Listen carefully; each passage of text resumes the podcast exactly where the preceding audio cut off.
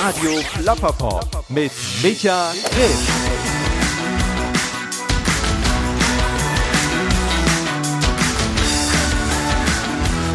Hi, herzlich willkommen hier bei Radio Plapperpop. Ich bin der Micha und das hier ist mein Podcast. Ja, ich hoffe, euch geht's gut. Ihr habt einen schönen, entspannten, glücklichen Sommer soweit. Bei mir ist wie immer eigentlich viel zu viel los gewesen, verschiedene Projekte, an denen ich gearbeitet habe und mitwirke und immer noch arbeite und mitwirke und deswegen hat es auch etwas länger gedauert, bis endlich auch diese 23. Episode von Radio Plapperpop fertig geworden ist, denn ja, Schande, Schande, Schande. Meinen heutigen Gast Klaus Sievers, den habe ich eigentlich bereits schon im Juni getroffen und Kurz darauf hat er auch einen Award verliehen bekommen, nämlich den fünften FBZ Art Award, und zwar für sein Werk Die müde Königin. Das klingt jetzt erstmal so ein bisschen nach dem 70. Thronjubiläum der Queen, das wird ja ebenfalls in diesem Jahr begangen, hat aber einen ernsteren Hintergrund. Mehr dazu gibt's natürlich gleich im Gespräch, denn Klaus und ich unterhalten uns im wahrsten Sinne des Wortes bis zur Erschöpfung über die Unverfügbarkeit von Kunst, darüber, wie man etwas finden kann, was man eigentlich gar nicht kennt. Wir reden über den Prozess des Loslassens, das Denken in Buchtiteln, Hörspiele und Teufelsporträts und wie es uns trotz allem gelingt, den Blick auf die Wunder des Alltäglichen zu behalten. Ja, und damit wünsche ich euch viel Spaß bei dieser Episode von Radio Plapperpop und meinem Gast Klaus Sievers. Das letzte Mal, als ich dich besucht habe, das ist so knapp zwei Wochen her. Ja. Da haben wir so hauptsächlich über deine Wortarbeiten geredet. Ja, ja. Und dann habe ich gesagt, das ist ja spannend, du hast ja hier auch sehr viel Malerei im Raum hängen. Ja, Lass ja. uns das beim nächsten Mal so ein bisschen vertiefen. Ja, Ne? ja, ja. Und wenn ich mir die Werke anschaue, ne, ich habe überlegt, was geht mir so durch den Kopf, ne, dann habe ich gesehen, man sieht hier Bilder, der Hintergrund ist häufig etwas unscharf und im Vordergrund sieht man zum Beispiel eine Tüte mit Bonbons, man sieht Früchte oder einen Kuchen. Aber die sind auch nicht ganz, ganz fotorealistisch gezeichnet, sondern man erkennt die Form. Aber es ist jetzt nicht so, dass man versucht hat, wirklich so nah wie möglich an die, an die Realdarstellung dran zu kommen. Ja. Und der Gedanke, den ich hatte, war, dass ich gedacht habe, eigentlich ist das ja wie so ein Spiegel der Welt. Ne? Der Hintergrund, der zerläuft, es bewegt sich wahrscheinlich alles sehr schnell, was im Hintergrund passiert. Ja. Im Vordergrund ist aber auch so eine gewisse kleine Unschärfe. Und ich habe mir irgendwie überlegt, das ist so ein bisschen wie so ein, wie so ein Konjunktiv in die Zukunft. Was hätte alles sein können? Weißt du? Das Leben ist doch eigentlich ganz schön, wenn man sich die Zeit zum Verweilen nimmt und die Pause nimmt. Dann erkennt man die Tüte Bonbons und den Kuchen. Was sind die Inspirationen, die dir durch den Kopf gehen, wenn du arbeitest, wenn du malst? Also du willst damit sagen, äh, das Bild ist eigentlich so eine Pause, ja? Ich habe das Gefühl, dass sie mir aufzeigt, dass im Hintergrund relativ viel Hektik eigentlich ist Ja. und diese Bewegung, es verschwimmt alles, es verwischt alles, ne? Ja. die Welt ist eigentlich sehr schnell und eigentlich ist doch das Schöne, das, das Süße könnte man fast sagen, wenn ich jetzt, ich gucke gerade auf ein Bild, wo diese Tüte mit den Bonbons sozusagen Ja. im Vordergrund steht, dann denke ich doch, ach, ist das schön, wenn ich alles ausblende, was im Hintergrund so sich bewegt und so Ja. vielleicht manchmal auch wichtig erscheint, aber eigentlich gar nicht wichtig ist, dann erkennt man so kleine Dinge, die im Vordergrund stehen können und die und deswegen diese Unschärfe für mich, ne, die aber auch nicht in Bewegung, äh, die trotzdem immer noch so ein bisschen unscharf Ja. sind, weil sie immer noch nicht so richtig greifbar sind. Also ich muss immer noch ein bisschen nachfokussieren und vielleicht auch für mich selber mir klar machen, komm doch mal raus aus deiner Hektik. Dann Ja. siehst du auch diese wunderbare Tüte Bonbons oder die Uhr oder die Schatzkiste oder ganz viele andere tolle Sachen, die das Leben so mit sich bringt. Ja, ich finde, das ist für mich schon genau das. Ne? So, also ich hatte irgendwann Lust, eben diese, diese Alltäglichkeiten, aber diese alltäglichen Wunder, die du beschreibst, mich mit denen zu beschäftigen.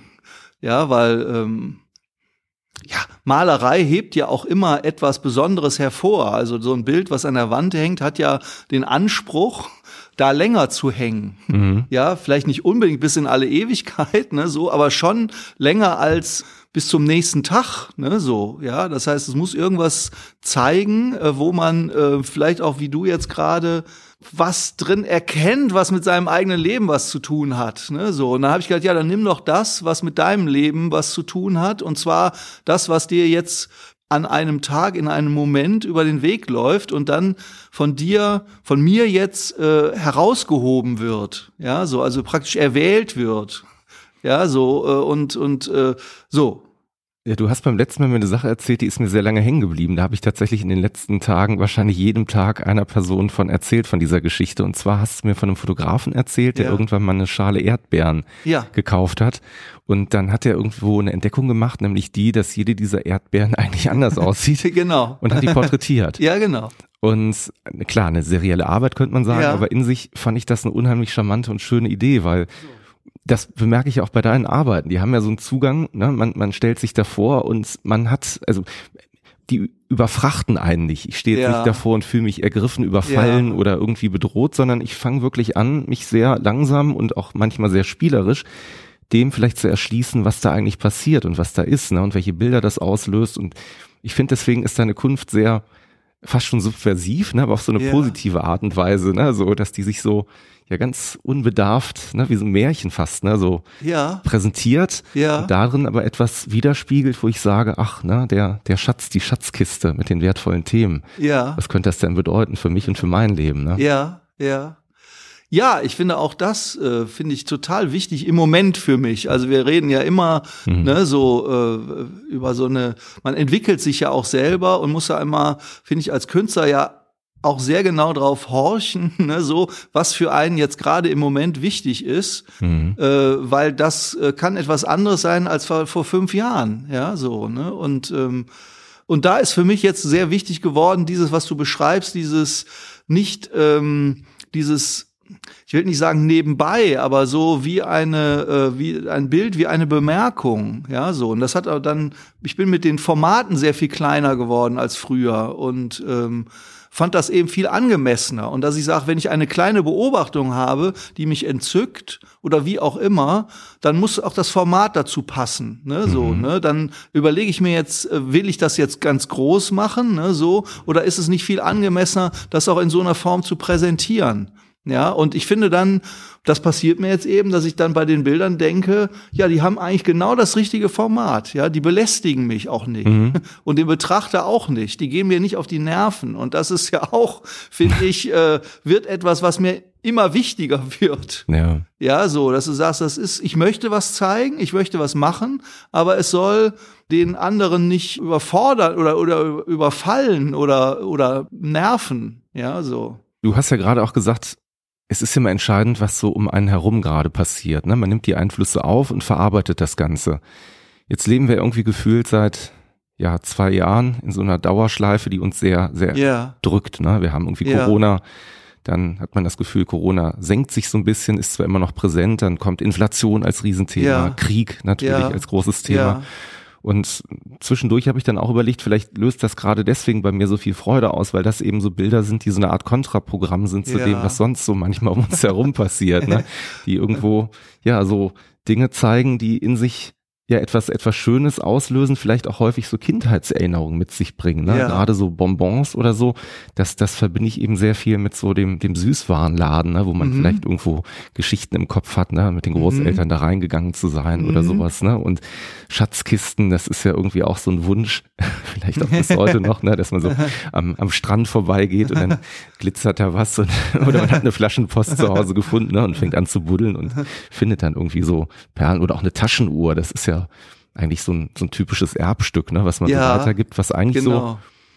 wenn ich das Werk sehe, fast natürlich im Jetzt stattfindet, aber immer Ja. mehr so einen Blick nach hinten zulässt, Mhm. ähm, fast so in so eine Art Idyll, ne? als die Mhm. Zeit in meinem Herzen, meinem Kopf vielleicht noch Mhm. nicht durch Krieg, Corona, Mhm. Inflation und berufliche Themen geprägt war. Ne? Mhm. Das, das Mhm. schwimmt da so ein bisschen mit.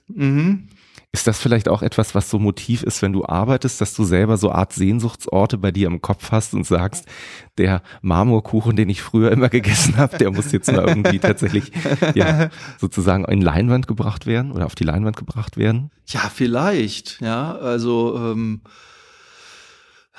ich finde, es ist natürlich, man fragt sich immer, wie kann ich auf das, was ich, äh, ne, ich, ich äh, bin auch, äh, ich bin ja auch politisch sehr interessiert, ne? Mhm. Und ich habe dazu früher viel Bilder gemalt, ne? So, also auch zu den Themen, ne? Also ich weiß so, als ich so 25, 30, 35 war, dann habe ich immer alles, was im Spiegel stand, habe ich Bilder zugemalt, ne, so. Den Spiegel lese ich seit ganz vielen Jahren nicht mehr. Ja, weil mich das dann vielleicht zu sehr irgendwie mitgenommen hat, ne, so und ähm, ich weiß, ich reagiere jetzt vielleicht irgendwie anders darauf. Ne? So, ich habe, das kommt aus der Corona-Zeit, habe ich bestimmt mitgenommen, dass es alles ein bisschen entschleuniger und sehr viel privater wurde. Ja, mhm. so. Ne, es waren ja auch keine Ausstellungen mehr. So, das heißt, man hat sich irgendwie ein bisschen mehr auch so gedanklich in sich zurückgezogen und da sind solche Sachen dann irgendwie entstanden. Ne? Und das fand ich eigentlich ganz heilsam. Ich bin, glaube ich, ganz misstrauisch äh, über die Möglichkeiten, die Kunst wirklich hat. Mhm. Ja, so, ne, da muss man mich immer von überzeugen, ja, so, weil ich dann irgendwie ich spüre auch den Drang, auch den Drang bei anderen Künstlern zu sagen, ich muss da jetzt drauf reagieren, das ist meine Pflicht und mhm. sowas. Ne, so, und dann sage ich, dann denke ich mir, ja, das ist schön, ne, so, mhm. aber letzten Endes muss mich das dann auch als Werk überzeugen, ne, so, ne, und da bin ich dann, wenn ich mir selber so ein, das muss immer, ich muss immer selber auch eine Freiheit dazu spüren, das zu machen. Und ähm, wenn ich, wenn das zu pädagogisch oder zu moralistisch daherkommt, vertraue ich dem Werk einfach nicht mehr. Beziehungsweise ich denke dann auch bei anderen, nee, äh, das ähm, überzeugt mich dann als, als Kunstwerk nicht mehr. Ja, so. Und leider komme ich da nicht raus. Also ich kann mich davon mhm. nicht befreien, sondern ähm, werde da ähm, noch frustrierter. Mhm. Ja, so. Wenn es aber eine Form geben würde, wie wo ich dann äh, sage, ja, da kann ich äh, das alles Mögliche ausdrücken, dann will ich das auch. Ja. Du hast Kunst studiert von 1981 bis 1989 in der Kunstakademie in Düsseldorf. Und gerade eben hast du ja auch gesagt, ne, Spiegel fleißig gelesen früher. Ne, ja, genau. Thema. War das denn bei dir dann auch wirklich so, ähm, dass du die Dinge, die du in dir getragen hast, verarbeiten musstest und gesagt hast, ich muss diesen Bildern Raum lassen oder hast du versucht, ähm, Dinge für dich so begreifbar zu machen? Also was war so ja. der Prozess, dass du gesagt hast, am Anfang waren es vielleicht doch noch so politischere Themen, ja. die du jetzt irgendwie anfassen mm. musstest? Oder auch das, ne, ist ja vielleicht ganz spannend, weil du sagtest, man ändert sich ja als Mensch. Vielleicht hattest du auch damals noch mehr diesen idealistischen Gedanken, ich als Künstler kann durch dieses Werk die Welt vielleicht zu einem besseren Ort sogar machen. Das glaube ich schon. Mhm. Also ich, ich finde, es ist ja so, man arbeitet als Künstler, zumindest ist es bei mir so, äh, es gibt so einen formalen Strang. Mhm. Das heißt, der, der Ehrgeiz ist für, für mich jetzt, ich, ich rede ja nur mal für, für mich, mhm. ist für mich ja auch immer, wie schaffe ich es, eine Idee, die ich habe, überzeugend in ein Bild zu übertragen. Mhm. Und diese Vielzahl von Schritten, ich will nicht sagen, es sind unendlich viel, aber es ist eine, eine große Zahl von Schritten, die ich gehen muss, um zu dem fertigen Bild zu kommen, dieser Weg interessiert mich. Mhm. Ja, so von dem ersten Gedanken auch ausgehend. Ja, und da tauchen schon die ersten Fragen auf. Ist der Gedanke tauglich? Mhm. Ja, so, ne? Und schon da gibt's Erfahrungen, die man gemacht hat, ne? So, manches hat funktioniert, manches nicht. So, und das finde ich ist für mich als Künstler immer eigentlich der Ehrgeiz gewesen, ja, zu sagen, aha, ich habe hier eine Idee und jetzt habe ich das Rüstzeug, also das ist für mich auch das Handwerkszeug, was ich mir als Künstler mhm. erarbeitet habe, äh, an der Hand, um daraus ein fertiges Werk hinterher zu schaffen. So, das ist die eine Sache. Und dann kommen natürlich diese inhaltlichen Sachen hinzu. Ne? Aber ich habe ganz viel früher Bilder gemalt, äh, wo ich überhaupt nicht drüber nachgedacht habe, was das hinterher bedeutet oder so. Ja, wenn ich da ein Foto gesehen habe von einem interessanten Gesicht, dann habe ich das gemalt und wenn mir hinterher jemand gesagt hat, wer ist das denn, warum malst du das denn, war ich vollkommen ratlos, weil ich gesagt habe, keine Ahnung, ne, so, äh, mhm. ich, ich habe nur das Gefühl gehabt, dass ich das gut malen könnte, ne, so, ja. Ähm, die Frage aber, warum, warum machst du das jetzt, ist ja vollkommen berechtigt. Die habe ich nur, wie ich manchmal feststelle, ganz lange völlig ausgeblendet. Mhm. Ja, so. Mhm. Ja, ich, ähm, ja.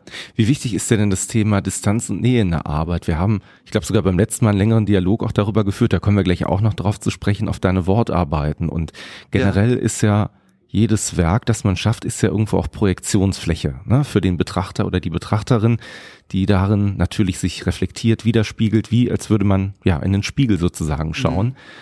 Und manchmal hat man den Wunsch, dass das, was da zu sehen ist oder was die andere Person wahrnimmt, möglichst einstimmig mit dem einhergeht, was man ja. sich vorher überlegt hat. Ne? Ja. Dass man sagt, ich will aber ganz dringend, dass die Leute, wenn ja. sie sehen, Schmerz, Trauer, Wut oder äh, Freude oder wie auch immer empfinden. Ist das etwas, was in diesem Prozess, über den du gerade schon so angefangen hast, äh, auch zu sprechen, mhm. eine wichtige Rolle für dich einnimmt? Oder sagst du vielleicht sogar, erstmal muss ich für mich selber erstmal klar haben, was ich will. Mhm. Das projiziere ich auf eine Leinwand und dann, was jemand draus macht, have fun.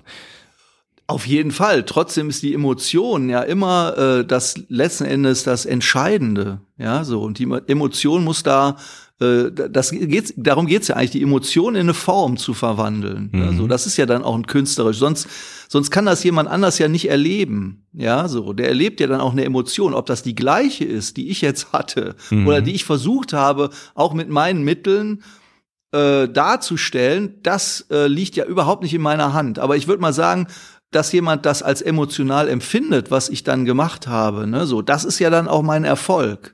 Mhm. Ja, so, ne, und ich glaube, dass, äh, da gründet sich das eigentlich auch äh, dann da drin, ne, so, also, ähm, dass ein Künstler eben da das zu seiner Aufgabe gemacht hat. Mhm. Ja, so, ne, und mir fällt da immer das Beispiel ein, ähm, äh, Kafka hat geschrieben, äh, Brief an meinen Vater. Mhm äh, das Originalmanuskript gibt es. Der hat das, glaube ich, äh, wenn ich das richtig weiß, in einer Nacht geschrieben. Und äh, äh, ganz am Ende des Textes äh, sind Zahlen notiert, ja. Und man mhm. hat sich lange gefragt, was sind das denn für Zahlen? Was soll das denn? Bis man herausgefunden hat, er hat die Zahl der Wörter gezählt. Warum? weil er, nachdem das fertig war, sich gesagt hat, das ist gar nicht schlecht. Mhm. Also ist vielleicht eine Vermutung, ne, so. Mhm. Äh, da, da muss ich, ich muss dem Verleger gleich sagen, über welchen Umfang wir hier sprechen. Mhm. Ja, so. Und dann habe ich gesagt, ja, das ist, das ist ein Künstler, ne, mhm. so. Mhm. Ja, der muss nicht, der weint nicht, wenn der Brief an den Vater fertig ist, ne, so, sondern der sagt sich, ja, habe ich geschafft, das umzusetzen, ne? Weinen sollen die anderen. ne, so. Es ist eine schöne Geschichte. Bist du denn jemand, der wenn du jetzt gerade auch über Emotionen sprichst und du hast jetzt Ausstellungen, gehst du dann auch ganz gerne so ein bisschen fast schon so inkognito mal unter die Leute und hörst mal zu oder schaust mal, wie die Leute dann vor den Werken stehen und versuchst da so ein bisschen reinzuhorchen, was sozusagen bei denen gerade vorgeht? Machst Auf jeden du sowas? Fall, ja, das finde ich ganz natürlich, klar. Was war Ja. das schönste Kompliment oder was sind so Worte, die No, du gerne auffasst, wo du sagst, das, das fand ich irgendwie spannend oder interessant oder vielleicht auch total unerwartet, ne, was irgendwie jemand. Ja, da fällt mir jetzt spontan leider keine Anekdote ein. Ich weiß nur, äh, es fällt mir, fällt mir eher eine ein. Äh, ich hatte eine äh, größere Ausstellung im letzten Jahr im Schloss Oberhausen und da weiß ich, bei der Eröffnung habe ich einen alten Schulfreund getroffen, der kam da hin und der hat mich leider in Beschlag genommen. Ne? So, und dieser entscheidende Moment, wo die Leute dann sich die Ausstellung angucken, ne, so, äh, stand ich dann mit ihm in der, also draußen saß ich dann und er hat mir Geschichten von früher erzählt, die eigentlich was, und äh, ich kam da nicht weg. ne, So, und ich weiß dann, meine, meine Frau hat mich dann aus der Situation befreit, weil die das dann irgendwie, weil die gesagt haben, du wirst da gebraucht, ja, so, ne? Und da war ich hinterher, wurde mir erst, ich war hinterher wahnsinnig enttäuscht und auch wütend auf mich selber, weil ich gesagt habe, du hast den Moment verpasst, ja, so, ne? Wo die Leute, wo du miterleben konntest, wie die Leute auf deine Arbeiten reagieren. Ja, und da habe ich gesagt, das darf dir nie mehr wieder passieren. Ja, ähm, deswegen, es gibt hier auch ähm, immer offene Ateliers, die Kunstpunkte heißt das. Und da mache ich immer deswegen super gerne mit. Ja, so, weil äh, man da natürlich vieles mitkriegt. Ne? Also wird ja auch angesprochen, ne? so, oder es gibt eine Kunstmesse in Herne, die Kubo-Show, wo ich auch jedes Jahr mitmache. Und da bin ich auch immer vor Ort, weil ich da meine Textbuttons oder so verkaufe und habe dann eben drei Tage lang intensiven Publikumskontakt. Ja, so. Und ich finde, als Künstler ist das finde ich wichtig, ja, so, das irgendwie mitzukriegen, ja, so, was, ähm, was passiert oder wor- worauf die Leute reagieren. Ja, welche Emotionen löst das Ganze aus? Wie kann man das Ganze vielleicht auch irgendwo nochmal weiter gestalten? Manchmal Genau. sind das auch sehr interessante, finde ich, Gedanken, die man dann auch einfach selber vielleicht in den Werken gar nicht so bewusst wahrgenommen hat, ne? wo man dann merkt, so Unrecht haben die gar nicht, ne? Da reflektiert irgendwas wieder und da hat jemand in Worten etwas ausgedrückt, was ich vielleicht in Gefühlen einfach auf die Leinwand sozusagen projiziert und gebracht habe. Genau, ähm, ja, genau. Ich denke jetzt gerade an jemanden, der, äh, äh, wir haben ja drauf, äh, dass ich die Bilder habe und die Wortarbeiten, ne, so. Und der hat mir eigentlich äh, toll erklärt, wo er die Verbindung sieht, die, wo ich mich immer schwer tue, ja, so, ne. Und er sagte auch, du hebst etwas heraus, du konzentrierst dich auf eine Sache, ne, so, und die wird dann sehr plastisch umschrieben, ja, so. Und da sah er gewisse äh, Verbindung, die ähm, ich weiß jetzt nicht mehr, er hat es mir viel besser erklärt, ja so. Und da habe ich gedacht, ja, das das hätte ich vorher jetzt gar nicht gesehen, ja so. Man ist ja dann vielleicht auch in seinen ästhetischen Wünschen auf sich selber dann auch eingeschossen. Ne? So, also was ich mache, ist ja auch immer ein Statement dazu, was ich nicht mache. Ja? Mhm. So alles andere mache ich nicht.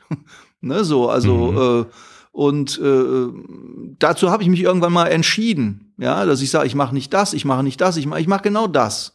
Ne, so. Und manchmal muss man sich das selber wieder vor Augen haben. Dann sehe ich andere Sachen von anderen, bin ganz begeistert und frage mich dann, warum mache ich das eigentlich nicht so? Ne? Und dann brauche ich manchmal eine Zeit, um zu sagen, nee, aus den und den Gründen kannst du das nicht, willst du das nicht, bla bla bla. Mhm. Ja, so. Was hat dich denn damals dazu gebracht, in die Kunst zu gehen? Also du bist äh, 1962 geboren in Essen.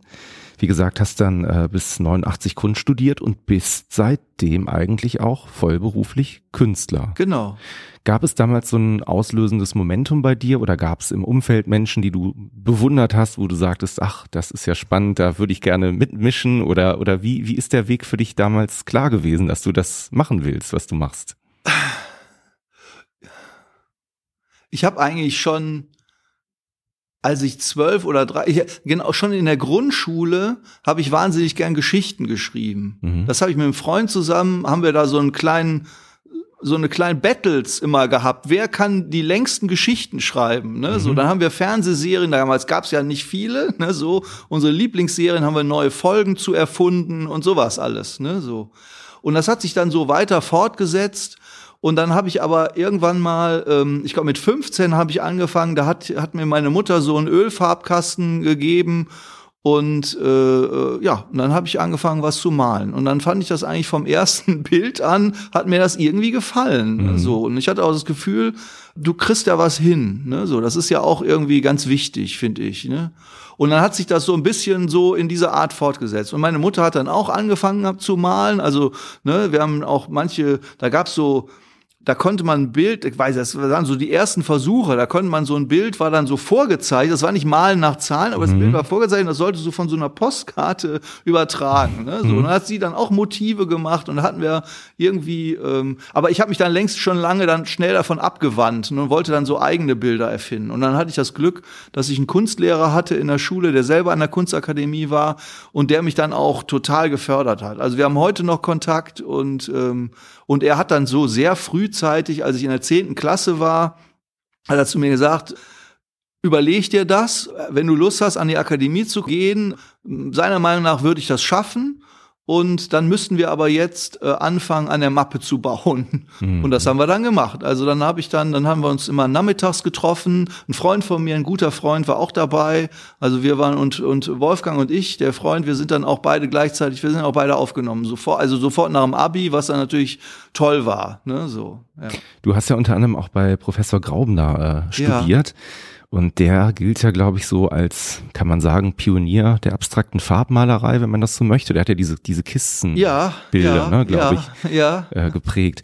Ich habe immer dieses Bild im Kopf, ne, den, äh, diesen, diesen Mann mit dem Vollbart. Ja. Und dann hatte der immer, glaube ich, so ein Ensemble aus so einem Kord-Hose äh, Hose und Weste sozusagen an. Ja, der ne, hat immer so Leinenanzüge, also sah immer sehr, äh, sehr schick aus, sehr bewusst gekleidet. Und auch jemand, den man wahrscheinlich schon aus der Ferne für den Prototypen eines Künstlers auch So, hätte halten finde, er, können. sah, er hat sich ein bisschen an dem alten Monet immer, Okay. ja, so, ne, so, ja, so. Der trat immer sehr äh, theatralisch auch auf, ja.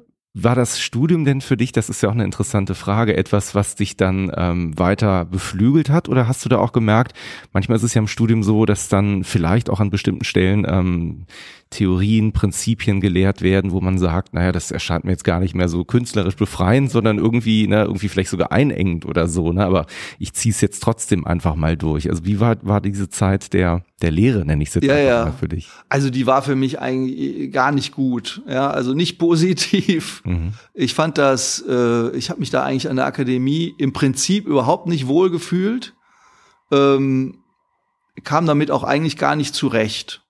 Mhm. Ähm, warum? Ich glaube letzten Endes, weil ich, weil mich das, was die erzählt haben, eigentlich auch überhaupt nicht interessiert hat. Also ich Mhm. war auch, glaube ich, kein guter Student. Mhm. Ja, ich habe das, das war, ja, es war wirklich für mich uninteressant. Ne? So, ich war hinterher, äh, ich fand auch das, äh, im Nachhinein fand ich, dass es auch fachlich äh, auch nicht richtig, nicht gut war, sagen wir mal so. Aber das ist ein anderes Kapitel. Ne? Mhm. So, ich war hinterher bei einem, beim Graupner äh, gab es auch irgendwann mal äh, Ärger, dann war ich nicht mehr da, dann mhm. habe ich mich auch selber sehr zurückgezogen und habe eigentlich so die Akademie in mir beendet. Ne? Mhm. So Ak Akademie ist auch emotional eine schwierige Zeit. Ne? So, ich denke mir für jeden. Ja, mhm. äh, ich glaube, jeder, der da war, braucht auch hinter Jahre, um sich da innerlich damit klarzukommen. Ne? So und äh, ich treffe ich meine, ich bin jetzt 60 Jahre, wenn ich Künstler treffe, ich habe neulich eine Künstlerin, die hat in Berlin studiert mhm. und wir reden über unsere Professoren, ne? So, und dann habe ich gedacht, das ist doch eigentlich ein Unding. Ja, so welcher andere Berufsstand redet mit 60 noch über sein Studium? Das ist doch völlig uninteressant, ja? Mhm. Da ist man 40 Jahre, 35 Jahre von weg, ne? So und trotzdem mhm. gibt's da immer noch, man wird ja auch immer noch so bezeichnet, mit 60 Jahren wird immer noch gesagt, du hast bei dem und dem studiert. Mhm. Ja, äh, so. Ja, wenn du nicht selber jetzt Professor bist, ne, so, aber auch dann wirst du eingeordnet, ne, so. Mhm. Also, ich fand die Akademie wird überschätzt. Mhm. Ja, auf der anderen Seite ist sie natürlich ein Verein, in dem man, äh, äh, wo ich auch nicht, also in dem es schon gut ist gewesen zu sein. Ja, und natürlich kriegt man da was mit. Ja, und man kriegt das auch vielleicht auf eine andere Art und Weise mit. Und äh, ich denke mir schon, dass man hinterher auch ein Gefühl dafür hat, was gemacht werden soll, ja, was gut ist, was, was Qualität ist, so, ne? Auch wenn sich das jetzt auch ein bisschen äh, aufgeblasen anhört. Aber ich habe da zumindest, und das kenne ich von den anderen auch, äh, zumindest ein einigermaßen sicheres Gefühl. Ja, so wie ich Dinge einzuordnen habe, ob die jetzt Erfolg haben oder nicht, das ist völlig wurscht, ne? So. Ja, ich kenne übrigens auch nicht so super viel Akademiestudenten, die Erfolg hatten mhm. oder haben. Ja, so. Also vielleicht ist es auch hinderlich. Mhm. Das wäre jetzt im Prinzip meine nächste Frage gewesen, ne? wenn man jetzt als junger Künstler oder Künstlerin zuhört und überlegt, ne, das ist ja genau mal die Sache. Ja. Ne? Inwieweit ähm, hilft es einem, etwas zu formalisieren, wenn man möglicherweise schon eine Art von Idee oder Vision seiner Kunst im Kopf hat. Ja. Ich glaube, handwerklich ist es natürlich immer toll, wenn man Leute hat, die einem vielleicht noch Techniken, Dinge beibringen, die einem ja. dabei helfen, dieser Vision näher zu kommen. Weil ich glaube, Kunst ist am Ende des Tages ja auch immer so ein Prozess des Scheiterns. Ne? Die, ja. die Vision, die Idee, die du im Kopf hast ne? Ja. und das, was das Blatt oder deine Hände oder was auch immer dein Werkstoff sozusagen gerade sind, mitgibt, führt ja oft dazu, dass man sagt, da gibt es irgendwie eine Lücke. Ne? Man hat ja im Kopf mhm. viel buntere, größere, mhm. wildere Bilder, als man es letzten Endes hinbekommt. Und dann aber einfach zu akzeptieren und zu sagen, okay, das ist aber die Richtung, da möchte ich hin. Ich versuche an dieser Vision weiterzuarbeiten, dem vielleicht möglichst nahe zu kommen, wohl wissend, dass ich immer ein bisschen scheiter, aber vielleicht immer ein bisschen mhm. weniger scheiter, je länger ich mich mit diesem Prozess beschäftige. Das ist ja eigentlich, ähm, finde ich, eine ganz positive Entwicklung. Aber umgekehrt, ne, natürlich kann man auch sagen, wenn man für sich jetzt nur sagt, ich spüre da so das Verlangen, etwas Schöpferisches zu machen, mhm. habe aber jetzt überhaupt noch gar keinen richtigen Anker, ähm, dann könnte natürlich vielleicht so eine, so eine Zeit in der Akademie dazu führen, dass man sagt, interessant, ich habe Techniken kennengelernt oder, mhm. oder äh, Dinge kennengelernt, von denen ich vorher gar nicht wusste, dass es die gibt und darin etwas Neues entdeckt oder mhm. gefunden, ne, was mich jetzt auch mhm. als Künstler, Künstlerin auf neue Spuren sozusagen gebracht hat. Ne? Mhm. Sie, also ja. ich glaube, dass es äh, bestimmt für manche Leute total richtig und ich kenne auch Leute, die sind wahnsinnig glücklich da gewesen. Ja, so. Ich empfand zum Beispiel meinen Kunstlehrer als äh, wahnsinnig äh, liberal. Also er hat ganz wenig nur gesagt. Mhm. Der hat nur bei manchen Sachen gesagt, nee, äh, mit Vidali muss jetzt nicht malen, ne, so stell dir lieber mal ein paar Blumen, Blumenstrauß dahin und versuch den mal so äh, so abzumalen, wie es dir möglich ist, ne, so, ne?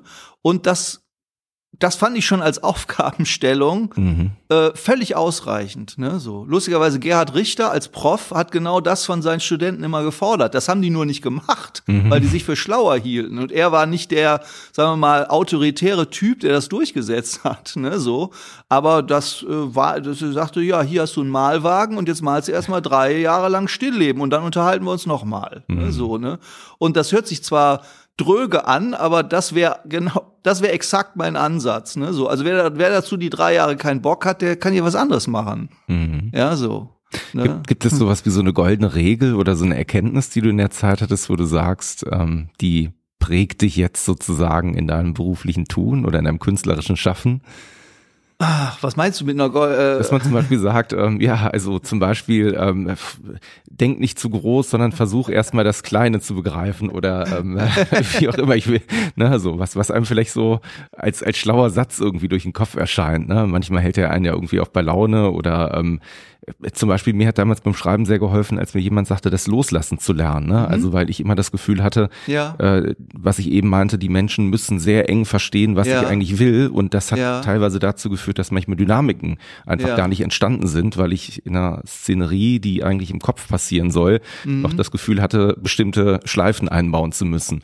Und als mir klar war, dass es ja überhaupt gar nicht darum geht, dass die Menschen eins zu eins verstehen, was ich in meinem Kopf habe, hat das dazu geführt, dass ich wesentlich freier war, weil ich dann gesagt habe, ach prima, dann kann Ja. ich, also vertraue ich jetzt einfach darauf, dass da schon was entsteht. Ja. Es gibt vielleicht ein paar Eckpunkte, die wichtig sind, ne? wenn es jetzt irgendwie, ja, was ich, eine Verfolgungsjagd oder so geht, Ja. ne? dass man weiß, wer jagt wen oder so, Ja, das ist ja, schon ja. nicht ganz unwichtig, ne? Ja. Ähm, aber es ist dann jetzt auch egal, ob ich dann jetzt wirklich ganz ausdifferenziere, wie der Mantel im Wind weht, ne? während Mhm. der eine durch den Gang rennt, ne? oder ob man da nicht einfach auch so loslassen kann und sagt, ja, das entsteht sozusagen auch durch Andeutung oder durch ähm, ja kleinere Bilder, ne, die gesetzt werden. Aber ich finde, du erklärst das auch jetzt schon ganz toll. Also ich finde, äh, ja, zum Beispiel die zu sagen, wer jagt wen, ne, Mhm. so, ne, ist ja etwas, was man auch erstmal begreifen muss. Ne, Mhm. So, dass du sagst, äh, das macht man vielleicht auch erstmal nicht. Ne, so. Und ich weiß ganz genau, ich übertragen jetzt auf äh, bildende Kunst, aber ich bleibe jetzt mal bei dem Beispiel. Ne, so, Mhm. ich, es gab so Momente in der Akademie, wo ich auf solche Regeln für mich selber kam. Ne, so,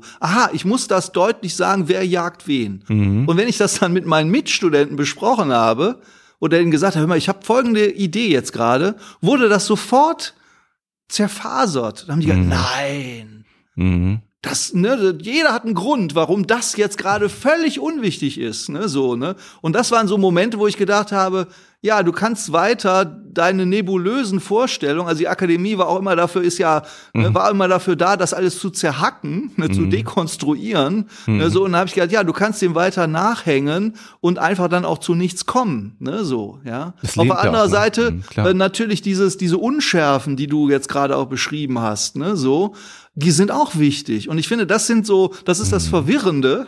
Ja, das ist so, das sind, und diese Dinge, finde ich, muss man einfach im Tun für sich selber auch erarbeiten. Ne? So auch die Gefühle, die damit zusammenhängen. Ja, so, Mhm. an welcher Stelle, ich finde, das sind immer so Momente, an welcher Stelle entscheide ich eigentlich etwas. Ne? So, also für mich war zum Beispiel die Erkenntnis wahnsinnig wichtig, dass jedes Bild auch eine Komposition haben muss. Schon Mhm. diese Erkenntnis wurde mir komplett zerredet. Mhm. Ja, so, wurde gesagt, vollkommen falsch, stimmt nicht, ne, so, Mhm. ne, ganz Irrweg, ja, so, ne, bis ich gesagt habe, hm, ich mach's aber, ne, so. Und dann sage ich mal, die Komposition ist der Moment, das heißt ja nichts anderes, ich entscheide, wo etwas in meinem Bildformat steht, ja, so. Und wenn ich, und mir wurde dann klar, diese Entscheidung treffe ich relativ am Anfang. Mhm. Ja, so, ne? Das wird dann vielleicht auch durch eine Zeichnung festgelegt. Ja, so, ne? Das sind ganz banale Sachen. Ich bin aber froh, dass ich mir die quasi zu Fuß erarbeiten musste. Das hat mir niemand so gesagt, sondern ich habe das quasi gegen die Akademie mir erarbeitet und gesagt, äh, hört sich vielleicht banal an, aber das war für mich dann sehr wichtig. Ja, hast- so. Und das, ja, hm. ich wollte nur sagen, und dann, wenn diese Entscheidung getroffen ist, also äh, es ist eine bestimmte Stelle, wo ich diese Entscheidung treffe, ne, so nach den bestmöglichen Erkenntnissen, ne, im späteren Verlauf des Bildes, ja, so, baue ich da drauf. Ne? Und wenn ich hinterher feststelle, das stimmt ja irgendwie gar nicht, ja, so, also hinter die Zeichnung stimmt nicht, dann muss ich logischerweise zu diesem Punkt zurückgehen, ne, so, um zu sagen, wo an diesem, wo habe ich an diesem Problem mich falsch äh, entschieden oder unglücklich oder so. Und warum ist das so? Ne? So und das ist für mich äh, war für mich immer wahnsinnig wichtig. Du fragst eben nach der goldenen Regel, ähm, für diese Regel des Schritt für Schritt etwas sich zu erarbeiten. Ja, und das war auch, das ist auch unakademisch, wie ich das immer empfunden habe, äh, weil die, die Akademie glaubt immer, der, der, der, da wird immer so an, an das Künstler-Genie da, da sein, äh, das steckt ganz tief da drin, dass du sagst, du hast nur Scheiße gemacht, aber das nächste Bild wird ein Geniestreich, ja, so, mit dem du plötzlich weltweit berühmt wirst. So, ne? Das passiert zwar nie, aber irgendwo herrscht dieser Glaube vor. Ja, so. Und ich glaube das nicht. Ich glaube, und das war auch der Unterschied für mich zu vor der Akademie und während der Akademie. Das vor der Akademie war mir vollkommen klar, wie das auch gesunder Menschenverstand eigentlich sagt, ne, so, du machst etwas, guckst dir das ganz in Ruhe an, das ist auch wichtig, ne, so, ohne eine innere Aufregung und dann erstellst du fest, das ist, da ist doch was ganz schön geworden und das ist noch nicht so richtig gut, ne, so, ne, und wie kann ich das verbessern? Und dann ist das der nächste, dann hast du eine neue Idee. Mhm. Ja, so und sagst, ah, ich könnte mal das und das versuchen, ne, so und dieses Schritt für Schritt sich an etwas ranzupirschen, von dem man nicht weiß, äh, wie es aussieht, ne, so, ne? Also von Kant gibt es die Frage, kann ich suchen, was ich nicht kenne? Ja, so, ne? Und das ist, wenn ich es die zentrale Frage, ist eine völlig erstaunliche Frage, aber das ist die Frage des Künstlers. Ja, wie kann, wie kann ich das finden, was ich nicht kenne? Das ist ein sehr spielerischer, experimenteller Weg, auf den du da gehst. Ne? Das, das finde ich eben auch ganz toll, wenn du das so beschreibst. Also sich selber auch die Freiheit herauszunehmen und zu sagen, ich gehe einfach mal erstmal Schritt für Schritt für Schritt ne? und Genau. guck, was auf diesem Weg eigentlich passiert und bin aber vielleicht aufmerksam genug für alle Dinge, die auf diesem Weg passieren, weil das vielleicht Erkenntnisse sind oder Abzweigungen, die mich in ganz neue, tolle Dinge führen. Ja. Ne? Und dann manchmal auch Sachen mir näher bringen und ähm, dadurch entsteht da, finde ich, auch viel Freude und auch an Eigenantrieb, ne? Der eigentlich das Schönste ist an der Arbeit, ja, den man sich selber bereiten kann, ne, vielleicht. Mhm. Ich habe gerade überlegt, wie lässt sich das Ganze ähm, in der Konzeption oder auch im Vorgehen auf deine Wortarbeiten übertragen? Ja. Weil wir haben uns eigentlich kennengelernt, das ist ja der lustige Weg, weil ich ein Werk von dir ähm, bekommen habe Ja. oder gekauft habe und ähm, das hat mich total umgehauen, weil mir das extrem gut gefallen hat, wie das Ganze aufgebaut ist. Das ist eben eine von deinen Ja. Wortarbeiten und ähm, im Gegensatz zu dem, was du gerade gesagt hast, was du in der Kindheit mit deinem besten Freund gemacht hast, Ja. den Wettkampf, wer schreibt die längste Geschichte? Ja. Es ist ja fast wie so ein, na, Wettkampf ist jetzt das falsche Wort, aber wirkliche Kompress, also Komprimierung auf Absolut. ne, wirklich sehr, sehr, sehr wenige Worte, die aber in sich riesengroße Universen auftun. Ne? Also Ja. ich versuche das mal für die Menschen, die jetzt zuhören und nicht genau wissen, worüber wir eigentlich reden, mal so ein bisschen anfassbar zu machen. Hinter mir steht eben eine dieser Wortarbeiten. Ich lese mal vor. Sich stemmen, strampeln gegen den Strom, die Furchen ziehen mit schwerem Gerät, beißen den Schweinehund, übers Wasser gehen, auferstehen, der ganze alte Kram. Wunderbar. Also wir haben ja über dieses über diese Wortarbeit auch beim letzten Mal gesprochen. Du hast mir so ein paar Bilder erzählt, ne, die ähm, da Ja. auch dich geprägt haben. Ich glaube, da ging es darum, wenn man das erzählen darf, dass ein Bekannter von dir echt ein paar harte Schicksalsschläge erlebt hat. Ja, Einmal ja. zwei Häuser, glaube ich, in Portugal abgebrannt und dann Genau. im Hochwasser während In Wuppertal im Hochwasser das nächste Haus versunken. versunken ist. Ne? Und Ja. wie, wie, wie gehst du dann, also das ist eine sehr berührende Geschichte. Jetzt, jetzt hast man diese Bilder für sich im Kopf und ist es so, dass es ein zentrales Wort gibt, wo du sagst, das gefällt dir gerade, mit dem spielt man ein bisschen, Ja. auf das baut man etwas auf und sucht vielleicht einen Kontrast zu diesem Wort Ja. oder wirklich auch etwas, was möglichst weit weg ist, um einfach auch so eine kleine Überraschung zu schaffen. Ja. Ähm, also na, klar, gibt's keine Blaupause, aber, aber gibt so es so einen Prozess, wo du sagst, das ist etwas, so lange braucht es und so gehst du daran, Ja. damit es geschliffen ist? Ja, ähm, auch da haben sich so eben für mich so ja äh, Regeln oder so herausge. Also ich höre jetzt, wenn ich jetzt so eine Geschichte höre und habe Hm. dann das Gefühl, ähm, da möchte ich gerne, das möchte ich versuchen zu fassen, ne? so wie auch immer. Ja, also davon ausgehend. Dann fange ich auch an, da ähm, äh, ich glaube, der erste Schritt ist, ich muss, ich fange an, mir äh, Überschriften dafür zu überlegen. Mhm. Also wie so ein Buchtitel, ja, Mhm. so, weil ich glaube, der Buchtitel muss ja, der, der beinhaltet das ja eigentlich alles. Ja, so. Ähm, ich denke manchmal an äh, Thomas Mann Mhm. und ich finde, der ist da wirklich ein Genie. Das hört sich ja doof, also Tod in Venedig. Ja. Ja. so, ne? Die ganze Geschichte ist Tod in Venedig. Ja, alle Schlenker, alles was der macht, ne, so, es läuft einfach darauf hinaus, ne, so, die Bodenbrooks sind die Bodenbrooks und dann heißt es, glaube ich, Abstieg einer Familie. Ja, ja, ja. Ja, so, ne? Und da gedacht, das ist alles. Ja, das ist sein Programm. Ne? So, und das hat er sich genau überlegt und dann ist alles, was er schreibt, läuft darauf zu, ne? So, und deswegen, wenn ich die Überschriften, das ist manchmal nur ein Wort, wenn ich die Überschrift habe, die taucht auch gar nicht mehr auf. Witzigerweise zu der Arbeit, die du gerade vorgelesen hast, fällt mir im Moment nicht mehr ein, was die Überschrift war, ne? So. Aber die ist quasi für mich so der, wie der Leitsch, wie der Polarstern. Also ich laufe jetzt darauf zu, ne? So. Und alles, was mit diesem Wort zu tun hat, versuche ich mir zu vergegenwärtigen, aufzuschreiben und so weiter. Also es gibt riesige Textsammlungen dann, ne, so aus denen mich wie in so einem Steinbruch mich mich, mich dann bediene, ne, so. Und gerade bei der Arbeit war es auch so, dass ich ähm, vielleicht eine Woche lang völlig anders unterwegs war, ne, so, ne, mit mhm. ganz anderen Bildern und das, die ging mir irgendwann total auf die Nerven. Da habe ich gedacht, das ist gar nicht der Kern, was ich erzählen will.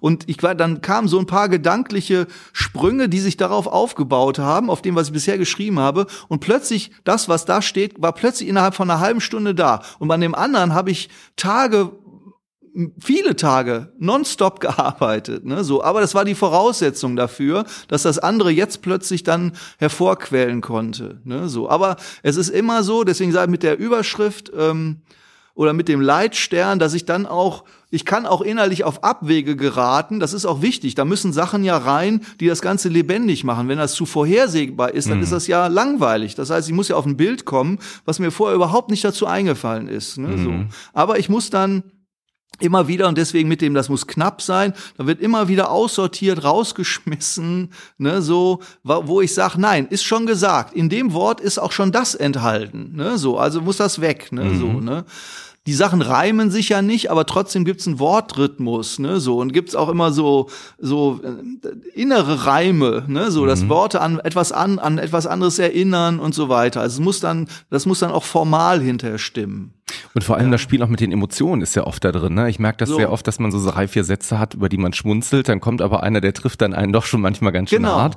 Und manche, na, die lassen einen fast auch schon melancholisch zurück. Es gibt diese Wortarbeit von dir, über die wir auch schon sehr lange gesprochen haben, ähm, wo es eben darum geht, mit der Hand das Wasser zu teilen. Ne? Ja. Ne?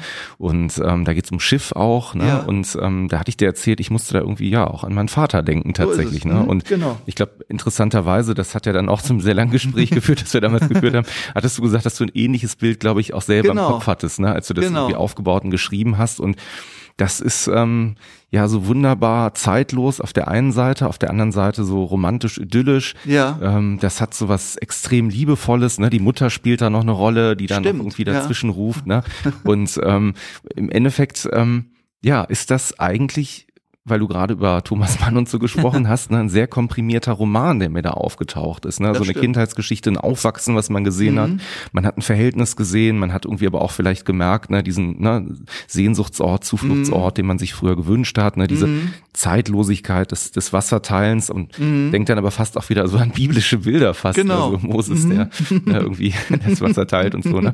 Deswegen, mhm. ähm, ja, das ist schon da ist echt extrem viel auf so kleinem Raum komprimiert. Ne? Also man würde wahrscheinlich, wenn man das jetzt als Produkt im, im Supermarkt hätte, wäre das wahrscheinlich irgendwie so eine so eine so eine Superbombe, weißt wie bei Gewürzen, wo man sagt, wenn du die reinpackst, packt er nur ganz wenig rein, aber das entfaltet total viel Schlagkraft irgendwie. Ne? Und das mag ich an deinen Arbeiten immer so so gerne. Und ja. Ähm, ja. Stell mir aber trotzdem auch gleichzeitig natürlich vor, weil vielleicht das zuerst, ne, du eben auch sagtest, ähm, oder so nehme ich dich ja auch wahr, du bist ein sehr beobachtender Mensch, du, ich glaube, ähm, schaust genau hin, welche Bilder auch was in dir auslösen. Wie, wie sammelst du das? Weil du gerade auch sagtest, es ja. gibt ja diesen Steinbruch an Emotionen, an Gedanken, ja. aus denen du dich dann auch manchmal ja. speist. Ist es rein, ich sag mal, Kopfsache oder hast du da irgendwie für dich auch mal, also jetzt so rein, was deine Arbeit angeht, irgendwie Notizbücher angelegt, wo du sagst, Liebe, äh, Freundschaft oder so? Äh, nee, das habe ich nicht. ne? Ich glaube, das muss ich dann in dem Moment immer auch selber äh, neu entwickeln. Ne? Mhm. So, ich glaube, es gibt auch je nach äh, Erlebnis, also es baut eigentlich, ich habe jetzt dann festgestellt, es äh, muss sich bei mir auch auf ein äh, konkretes Erlebnis am besten zurückführen lassen. Ja, so, weil mich, weil ich mich daran in der Erinnerung daran dann auch irgendwie auch aufbauen kann. Das ist jetzt nicht immer so, ne, aber wir haben ja eben über den Text mit dem Sohn, mhm. also im Grunde der Großvater taucht, also der, der Vater des Vaters mhm. taucht auch auf. Das heißt, so eine Kette ergibt sich da, ne, mhm. so. Das war eigentlich, da habe ich jetzt nicht an ein konkretes Erlebnis von mir gedacht, sondern äh, wir haben zusammen Texte geschrieben, die sich viel mit Familie beschäftigten, also mit Freunden zusammen. Mhm. Da hat sich plötzlich für mich ergeben, habe ich plötzlich so eine, da wollte ich was darstellen, was in, äh, was eine, eine positive ähm, also da tauchten sehr viel negative Emotionen auf und ich wollte mhm. was Positives darstellen, ja, oder eine positive Einbettung ne, von so einem von so einem, also was man sich wünscht auch als Sohn. Mhm. Ja, du wünschst dir dann irgendwie, du wünschst dir etwas äh, mit deinem Vater, ne, mhm. ne, so, ne? Und wie kompliziert das Verhältnis in Wirklichkeit ist, ist steht auf einem ganz anderen Blatt, ne, so, ne? Genauso wie der Vater sich das von seinem Vater gewünscht hat. Mhm. Ne, so. Ich habe das Gefühl, jetzt bin ich auf Abwege geraten. Nee, überhaupt nicht. Also ich finde, das ist inhaltlich genau die Richtung, die hier ich, so. Ich glaube, ja, du hast ja gemerkt mit den Listen, ne, so, mhm. ich glaube, natürlich, ähm, wenn man anfängt, etwas zu schreiben, ne, so, dann hat man das Gefühl, ja, ach, jetzt bin ich schon wieder bei dem Wort oder bin ich schon wieder bei dem Satz. Also man hat das Gefühl, der, der, der Fundus ist ja eigentlich ein bisschen endlich, ne, mhm. so, ne. Aber ich glaube, je genauer man reinsteigt in die Geschichte, desto spezieller wird das. Ja, äh, man hat wahrscheinlich auch nur eine endliche Zahl an Geschichten, die man erzählen will. Das ist ja auch nicht weiter schlimm. Das stört einen ja bei Schriftstellen, die man bewundert, überhaupt nicht. so, ich sag ja auch nicht, ja, der hat ja nur darüber geschrieben, wie langweilig. Nee, das ist ja super. ja, so, dass er das immer wieder ne, so äh, in äh, kleiden konnte. Ja, bei, so. bei dir finde ich tatsächlich schon auch sehr viel Abwechslung. Ne? Also ich erinnere mich an Sachen mit Kasperle und ja, ähm, dem Krokodil, ne? genau wie an jetzt so etwas, würde ich fast schon sagen, melancholische melancholischere ja. Sachen. Dann das, was ich jetzt hier gerade eben vorgelesen habe, das hat mich ähm, tatsächlich, weil ich die Hintergründe jetzt gar nicht kannte, auch an vielen Stellen so ein bisschen so zum Schmunzeln gebracht, weil es ja. so ein Understatement so ein bisschen hatte, ne, der ganze alte Kram und so. Ne? Ja. Das ist so, ja. Äh, ja, so ist die Welt und so wird sie immer sein und sie ja. dreht sich jeden Tag aufs Neue und vielleicht ist auch der Welt egal, was in ja. ihr passiert, weil sie einfach da ist. Ne? Ja, und genau. wir uns manchmal auch über viele Sachen vielleicht mehr Gedanken machen als die Welt ne, als solche. Ne. Witzigerweise glaube ich, das ist interessant. Äh, äh, die Überschrift, die ich dazu hatte, die hatte auch sehr was Understatementhaftes und der äh, Freund von mir, der mir das alles erzählt hat, ne, so, mhm. der hätte das auch, der hat das ja auch ein bisschen understatementhaft erzählt. Mhm. Der wusste schon um die Wirkung, wenn du das alles die Fakten erzählt hast und dann sagt, sitzt er dann da und sagt, ja, da muss man durch oder irgendwie sowas. Ja, ja. ja wo du, wo du denkst, gesagt hast, äh, der ist halt auch so ein, und ich habe ihm neulich den Text auch zugeschickt, ne, mhm. ne, so, und er sagte auch, ja, das ist ja wie mein Lebensmotto. so, ne? Ja, übers Wasser gehen, auferstehen, der ganze alte Kram. Also durch den letzten Satz wird das ja nochmal so mhm. geerdet. Mhm. Ja, so natürlich, so nach dem Motto, na klar musst du übers Wasser gehen. ja. Ja. So, du musst es zumindest versuchen. Alles versuchen. andere bringt nichts. so. Ja, und das würde er vollkommen unterschreiben. Ja, würde sagen, also darunter mache ich nicht. Hast du eigentlich mhm. Lieblingsworte? Oder weil du gerade auch sagtest, es gibt ja so ein Repertoire an Dingen, die man immer wieder ganz gerne so hervorholt. Ja. Etwas, was einem so als Wort oder von der Phonetik her vielleicht sogar so, so besonders viel Freude bereitet. Nee, wüsste ich jetzt nicht. Hast du welche? Ich mag das Wort, also wirklich ja. seit Kindheitstagen glücklich sehr gerne. Das, ja, ja. Das hat aber verschiedene Bedeutungen. Also zum einen mag ich die Phonetik, weil ich dieses Klicken da drin mhm. schön finde, das Glück deutlich, mhm. dass das Weiche, mhm. dass das, das, das ne, fadet mhm. sozusagen fast schon aus, mhm. startet aber sehr stark. Also Glück ist ja sehr, sehr ja. stark, ne, so ja, in der Betonung, dann, mhm. dann, dann, ja. dann, dann schwindet das so ein bisschen. Ich finde irgendwie, dass das ja. hat auch manchmal so ein bisschen was von der Idee, die Glück oder glücklich so mit sich bringen kann. Ne? Dieses, ähm, es ist ganz intensiv in dem Moment deines Lebens, ist es da. Und dann ist es aber, weil es auch nicht wirklich greifbar ist, ist es Wunderbar. Ne? Ja, so, so, so genau. entschwindet das, also fast wie so ein ja. so der Odem, ne? der ja. ausgestoßen wird und dann ja. ist es auch schon wieder weg. Ne? Und dann rennt man wieder durch die Gegend und sucht das nächste glücklich ne? und, und er freut sich hoffentlich auch daran. Ne? Aber weiß, dass es halt äh, ja wie Luft mit einem Fischernetz fangen ist. Ne? Man kriegt da nicht so viel rein irgendwie. genau, genau. Ne? Deswegen, ja, ich habe tatsächlich ab und zu bei dir mal gesehen, es gibt ja so, so Worte, die vielleicht jetzt irgendwo, ähm, ja, wie soll man sagen, jetzt auch nicht immer so in der Alltagssprache so ganz häufig ja, vorkommen. Ne? Also ja. Deswegen dachte ich vielleicht, du hast da auch so ein bisschen Freude an so, so Worten, die so ein bisschen in Vergessenheit geraten. Der Duden streicht ja, glaube ich, jedes Jahr irgendwie so und so viele Worte immer weg, weil man sagt, keiner benutzt mehr was auch immer, ne? Und dass man da auch so ein bisschen Freude aber am Wort jetzt kann ich dir auch kein so. Beispiel. Also klar, wenn mir ein wenn ich ein, also so Umlaute stelle ich fest, habe ich sehr gerne. Mhm. Ja, also da die tauchen ein, die werden bevorzugt behandelt. Mhm. Ja, so deswegen glücklich, ne? Also mhm. ähm, ja, jetzt weiß ich hier Köpfen, was. Hälsen, Flüstern, Wenden. Flüstern, ja, genau, das sind ja alles genau. Ja, das sind die Gespenster, die hier hängen. Ja, äh, Darf ich das vorlesen? Ja, kann man noch ein Bild dazu machen. Ne? Ja. Wir warten in Kellern, wir lauern, wir kratzen an Schwellen aus Ritzen, wir kriechen, wir flattern, wir schießen um Köpfe in Hälse, wir gleiten, wir grinsen aus Wänden, aus Tellern, wir winken, wir flüstern, aus, wir quellen aus Ecken von Decken, wir fallen. Und das wir fallen, das ist ja auch, das ist ja wirklich ein starker Abschluss, ne? Das ist ja auch sehr, ja, sehr bildlich, ne? Dieses äh, Fallen ist ja auch ja. so ein ich glaube, das letzte Mal, als wir drüber gesprochen haben, ähm, ja, die Urangst des Menschen, ne? Also Mhm. eigentlich ist ja auch Mhm. oft dieses, dieses, der ewige Mhm. Fall, ne? Der Mhm. tiefe Fall, Mhm. ne? Der, der Fall ohne Auferstehung, ne? Da Mhm. ist ja sehr viel drin, ne? Und gleichzeitig, ähm, ja, ist unser Leben, auch wenn man trotzdem es so betrachtet, ne? An vielen Stellen auch sehr, Genau, und du Sehr hast gut, jetzt, ja. du hast jetzt an den Menschen bildest Ja, und das ja. denken auch viele. Ne, so. die, wie gesagt, die Ausgangsidee war, ich glaube, ich war in einem Vortrag über Gespenster. Gespenster. mhm. Ja, auf der Phil Cologne hat Mhm. einer über Gespenster gesprochen. Das fand ich Schön. sehr schön. Ja, und so, und dann habe ich gedacht, ja, die Gespenster, die eben diese Gesellen, die, ähm, Mhm. die, viel, die viel Spaß haben, ja, die ähm, ärgern und die einen umgeben. Ja, die auch manchmal wichtig sind, um auf die Ja. Welt zu kommen. Also der Dämon früher, ne, als Ja. Teil der Seele, der Daimon, ne, der war ja Ja. eigentlich früher auch tatsächlich noch ein bisschen stärker auch dafür da, um dir so ein bisschen zu zeigen, ne, wo geht die Richtung hin, ne? Was Ja. könnte so im Leben eigentlich auch, also fast wie so ein Wegweiser an bestimmten Ja. Stellen, ne, die ich irgendwie auch leitet, ne, weil du gerade Ja. auch über den Leitstern gesprochen hast. Ja, ja, ja. Jetzt ist natürlich für die Leute, die nur zuhören, gar nicht so einfach ersichtlich, dass, ähm, wenn wir über die Werke sprechen, wir haben jetzt zwei davon auch kurz mal vorgetragen, dass es jetzt nicht in Anführungsstrichen Gedichte sind oder oder ähm, nur nur Wort nur in Anführungsstrichen Wortarbeiten, sondern auch das war ein Thema, über das wir schon ein paar Minuten verloren haben, dass da natürlich auch sehr viel Idee ist, wie die Konzeption aussieht, wie du diese Worte letzten Endes auch verewigst, denn Ja, Farben spielen eine Rolle. Ja, und ähm, tatsächlich auch der Prozess, ja. auf welches Werksmaterial wird das Ganze Ja, gebracht und ja. wie muss dieses Werksmaterial bearbeitet werden, damit vielleicht das Werksmaterial nicht von dem Inhalt ablenkt und umgekehrt. Ne? Das So. ist ja auch ein Prozess, der begleitet dich, glaube ich, bis jetzt noch und ist eigentlich gar nicht abgeschlossen. Der ist ne? nicht abgeschlossen. ne? So, also genau, wie bringe ich das eigentlich in eine Form?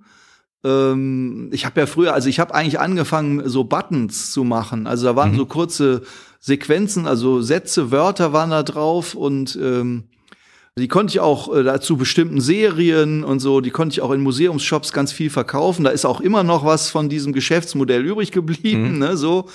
Dann aber irgendwann hatte ich das Gefühl, äh, das möchte ich gerne quasi als Bild auch verarbeiten. Ne, so und so sind dann eigentlich und dann taucht ja das die Problematik auf. Am Anfang habe ich Objekte genäht, äh, auf die ich die Buttons gesteckt habe. Dann fand ich das viel zu viel drumrum. Das ist eigentlich immer das Problem. Ne, so wie bringe ich so eine Sache in eine coole Form, die trotzdem vom Inhalt auch ein bisschen was, also die die nicht falsch ist. So, und damit arbeite ich jetzt die ganze Zeit. Und mittlerweile, da man mit UV-Druck relativ unproblematisch auf äh, verschiedenste Oberflächen etwas drucken kann, einfach eine Computer eine PDF macht, gibt das dann in die, äh, die und die machen das, was früher eben nicht so war. Wir haben ja noch eine alte Arbeit, wo ich die Buchstaben, die mussten ausgeplottet werden und geklebt werden auf so eine äh, Dings und das war sehr viel mühsamer. Jetzt bin ich viel unabhängig davon, weil ich meine eigene die eigene Farbe bestimmen kann und jetzt kann ich das eben so machen, dass ich dann eben auf Acrylglasplatten das äh, drucken lasse. Und da bin ich jetzt gerade noch eben immer am, äh, muss ich mal mit den verschiedensten Herstellern und so weiter. Äh, dann gab's äh, Haltbarkeitsprobleme und so weiter, was man, was man halt so hat. Ne? So, aber dann merkte ich dann eben, ich hatte ja beim letzten Mal auch gezeigt, welche unglaublich viel. Ich habe dann eine bestimmte Arbeit auf die unterschiedlichsten Sachen, äh, Methoden mir drucken lassen, ne? als Foto herstellen, im Rahmen und so weiter. Und da gab es schon wahnsinnige Unterschiede und ich fand, dass man das auch irgendwo sieht. Also es muss auch eine gewisse Lebendigkeit haben, wenn es an der Wand hängt. Also es muss eine gewisse haptische Qualität auch haben. Ja, so, ne? Also das ist all, wirklich auch als Werk da funktioniert. Das behaupte ich jetzt einfach mal, ne? So, ne? Dass eben manches, ich hatte es als Fotoabzug, dann war es im Rahmen, das sah aber so platt und tot aus, dass ich da gar nicht hingucken wollte. Ne? So, und habe ich gedacht, nee, so geht's eigentlich nicht, was ich sehr schade fand, weil das ist wirklich ganz einfach, ein Foto zu bestellen, Ja. und dann hast du es da liegen, ne? So, ne? Und alles andere ist sehr viel komplizierter, ja. Wo, wonach wählst du denn die Farben aus? Also die Ja. dann letzten Endes den Hintergrund noch Ja. tragen. mittlerweile ganz viel, also das ist auch ein längerer Prozess, ne? So genauso wie ich die Typo und so, ne? Also das kann man ja heute am, was heißt heute? Also, die meisten wissen gar nicht, dass es vorher sehr mühsam war, ne? So. Ja, ich habe auch nach dem Kunststudium, habe ich noch Grafikdesign studiert, äh, weil ich da ähm, weil ich noch was anderes machen wollte oder weil ich eine gewisse Lücke gespürt habe. Mhm. Ähm, und äh, da war ja, da gab's ja noch, ähm, wie heißt das, DTP, also äh, Desktop Publishing. Desktop Publishing. Genau, ja, also dass man Mhm. überhaupt am Computer ähm, etwas gestalten kann. Das war da in den Anfängen, ne, Mhm. so, ne? Und heute ist das ja mit den verschiedensten Programmen sehr einfach geworden und trotzdem probiere ich da auch sehr lang. Aber dann ist es eben auch, ein, da muss man so lange rumprobieren, ne, so. Mhm. Aber auch da sind so Momente, du steigst halt ein, fängst mit irgendwas an und dann merkst du, kommst überhaupt nicht weit und dann musst du dir das auch wiederum vorstellen. Es bringt auch nichts, nur da zu sitzen und sich immer darauf zu reagieren, was man sieht, sondern sich wieder zurückzuziehen und zu sagen, wie stelle ich mir eigentlich das an der Wand vor? Wie soll das eigentlich aussehen? Und dann kommt man auch in so eine Farbwelt rein. Das, das, das muss eigentlich so sein. Das muss, und das ist auch bei Bildern genauso wichtig. Ja, so, ne? Also ich muss mir das Bild, bevor ich überhaupt den anfange, muss ich mir das wirklich an der Wand schon vorgestellt haben. Mhm. Ja, sonst, ähm, wenn ich das nicht kann, äh, sollte ich gar nicht anfangen. Ja, weil das wird nix. Mhm. Ne, so, das muss an der, und da, da äh, kann man auch schon ganz viele Dinge, die nicht funktionieren, für sich auch ähm, aussortieren. Ja, so.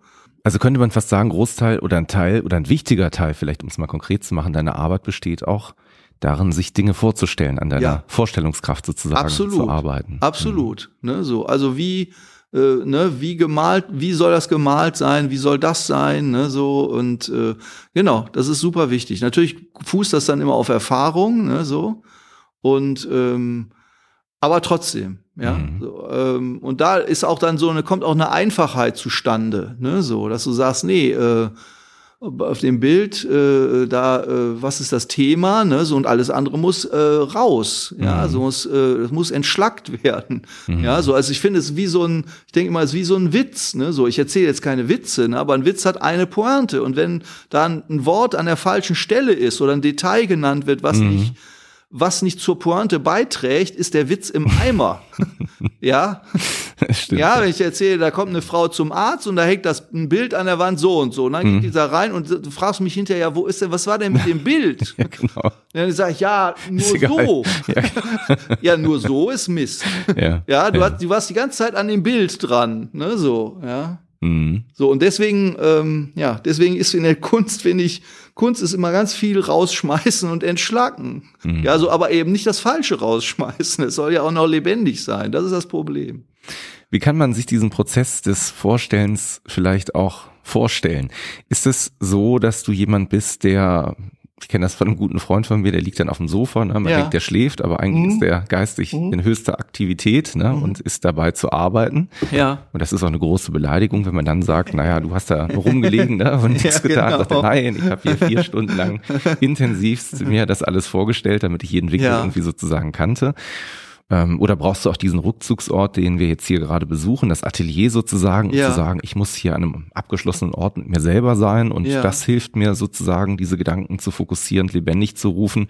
Oder ist es vielleicht sogar so, dass du sagst, ähm, ja, wenn ich das brauche, dann hau ich ab in die Natur oder so, weil ich muss dann Mhm. irgendwie durch den Park laufen oder äh, vielleicht auch sogar die Menschenmenge haben. Ne? Auch das wäre vielleicht Mhm. eine Möglichkeit. Kann man das irgendwie so anfassbar machen? Also wie dieser Visualisierungsprozess für dich sozusagen abläuft? Also Ort habe ich jetzt speziell nicht, Mhm. äh, äh, aber es hilft manchmal auch äh, eben dann aus dem Atelier wegzugehen, ne, so, ne, um äh, eine andere Umgebung zu haben.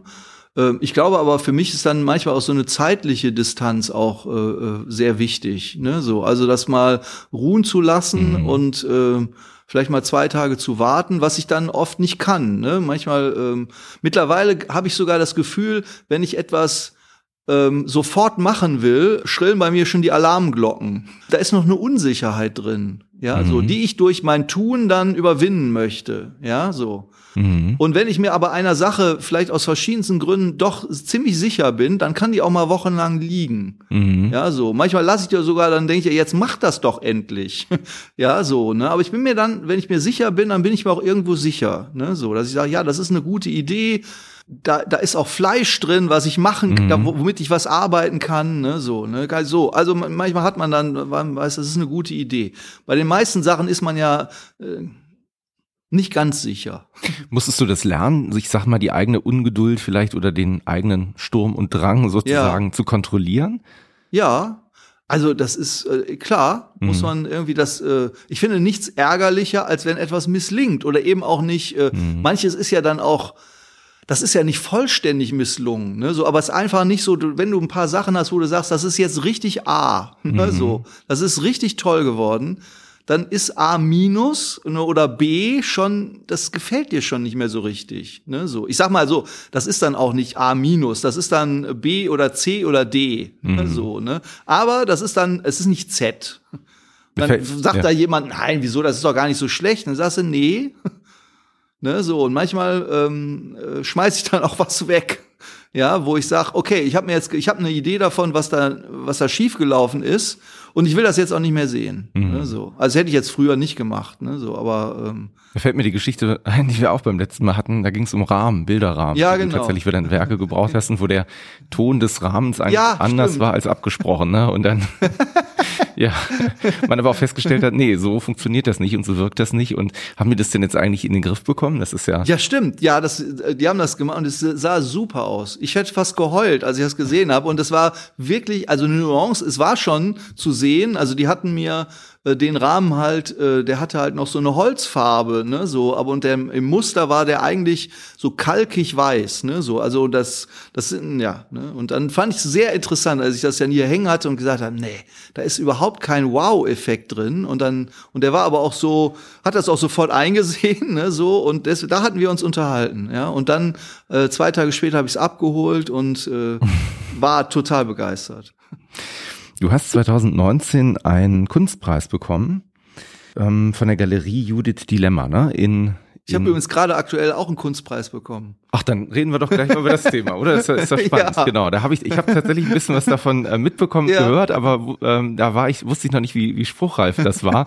äh, das zog so seine Kreise. Aber dann, Ja. dann, dann, dann lass uns doch das Thema mal tatsächlich zuerst machen. Also was und wofür ist natürlich die Frage, die man sich dann so stellt. Ne? Ja, ich habe ein äh, genau, ich habe ein Bild äh, für ein Bild. Äh, das heißt die müde Königin. Mhm. Äh, habe ich Kunstpreis ähm, des äh, FBZ Art Award nennt sie das 2022 ist ein äh, Forschungs- und Beha äh, Behandlungszentrum für Mhm. psychische Gesundheit der Ruhr-Uni äh, Bochum. Mhm. Und die haben einen Preis ausgelobt, um deren Arbeit äh, zu ähm, ja zu zeigen durch künstlerische ähm, Möglichkeiten. Und äh, da habe ich ein Bild eingereicht, das nennt sich die müde Königin. Da man sieht einen Arm, eine Hand, die eine Krone äh, quasi nur noch mit den letzten Fingerspitzen so hält. Also die Königin legt, also Krone ist kurz davor, ihr aus der Hand zu gleiten oder weggelegt zu werden. Das ist offen. Ne, So. Krone glitzert auch so ein bisschen. Auch da wusste ich schon, da habe ich schon gedacht, ja, äh, da habe ich auch malerisch was zu tun und das kann auch, wenn es gelingt, kann es auch super aussehen. Ne? So, ja, mit so ein paar Edelsteinen. Ne? Die Krone habe ich mir besorgt aus dem Theatermuseum Düsseldorf. Ne? Und ähm, äh, ja, und da war, was hat das mit psychischen Dingen zu tun?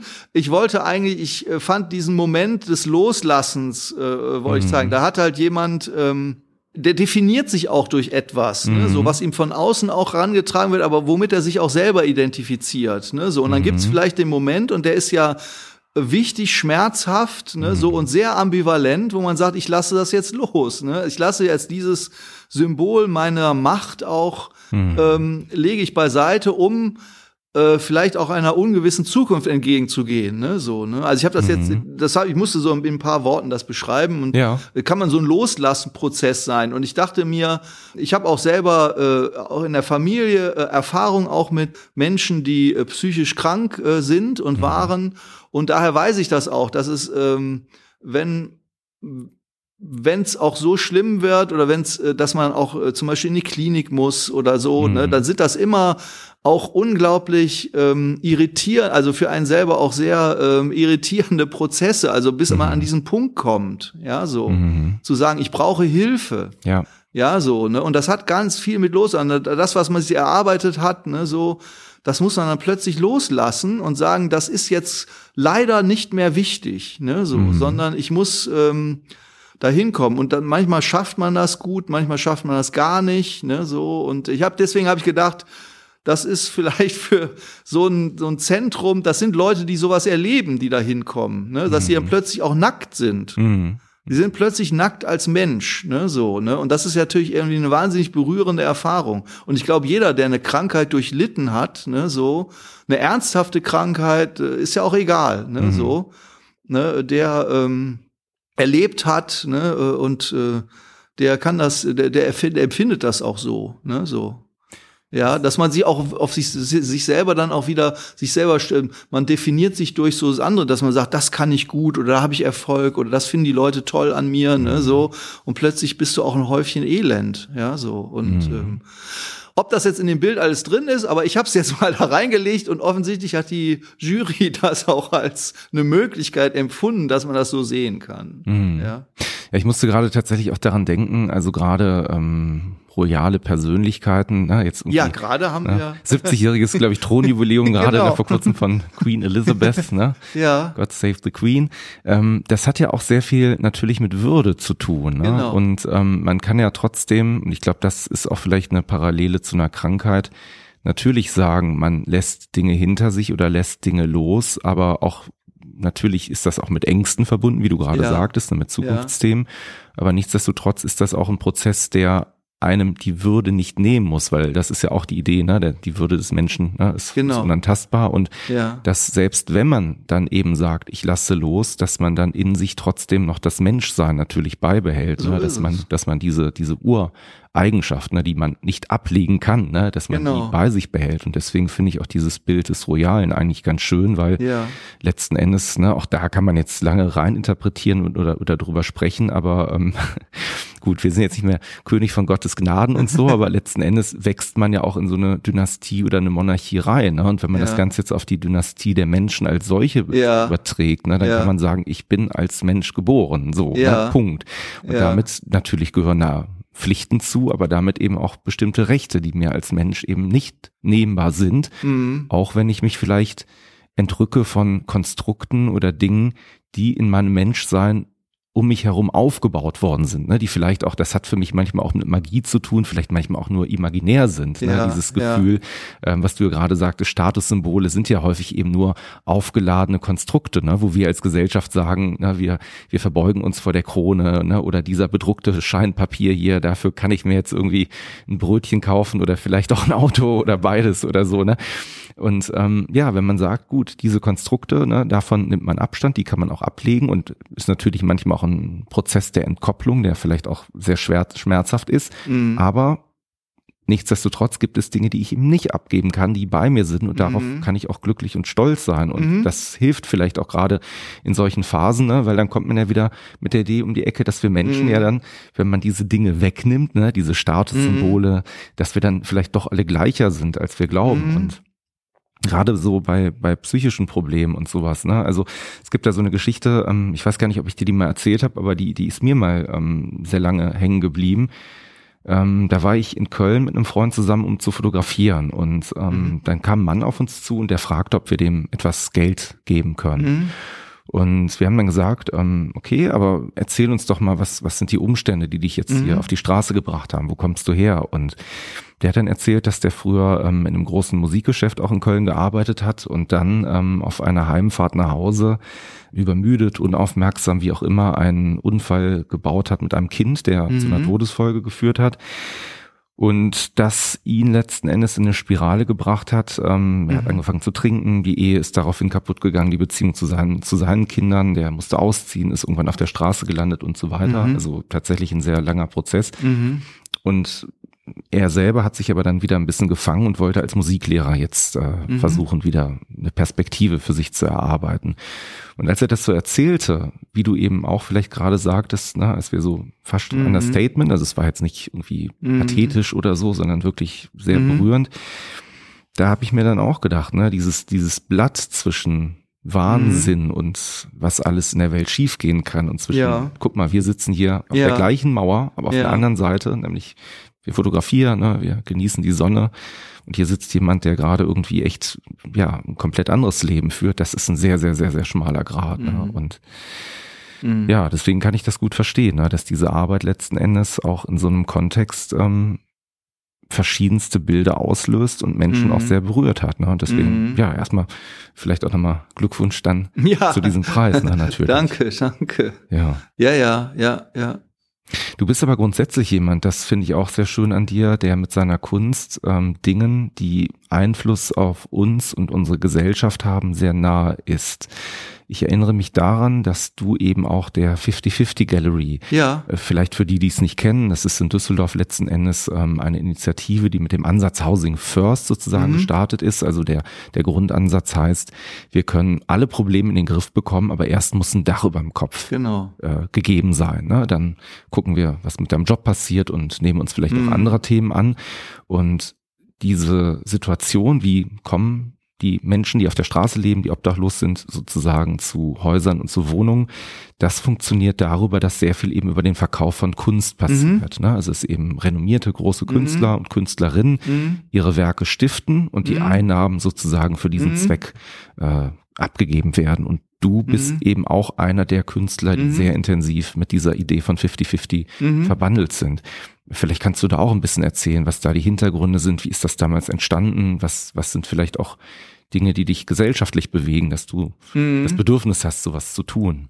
Ich habe äh, den Hubert Ossendorf schon äh, vor ganz, ganz vielen Jahren kennengelernt. Ich glaube tatsächlich beim Stefan Kaluza äh, irgendeine Veranstaltung und der Hubert eben, was du beschrieben hast, kam eben auf die, wie ich finde, absolut geniale Idee äh, zu sagen, also er hat mir erst mal so gesagt, äh, dieses 50-50-Magazin, das trägt sich selber. Ne? So, wenn's gut, wenn's äh, on, wenn's normal läuft, ne? so muss er auch immer für kämpfen, aber da kommt kein Geld bei rum. Und er hat eben dann festgestellt, Geld gibt's eben in der Kunst, ne, so.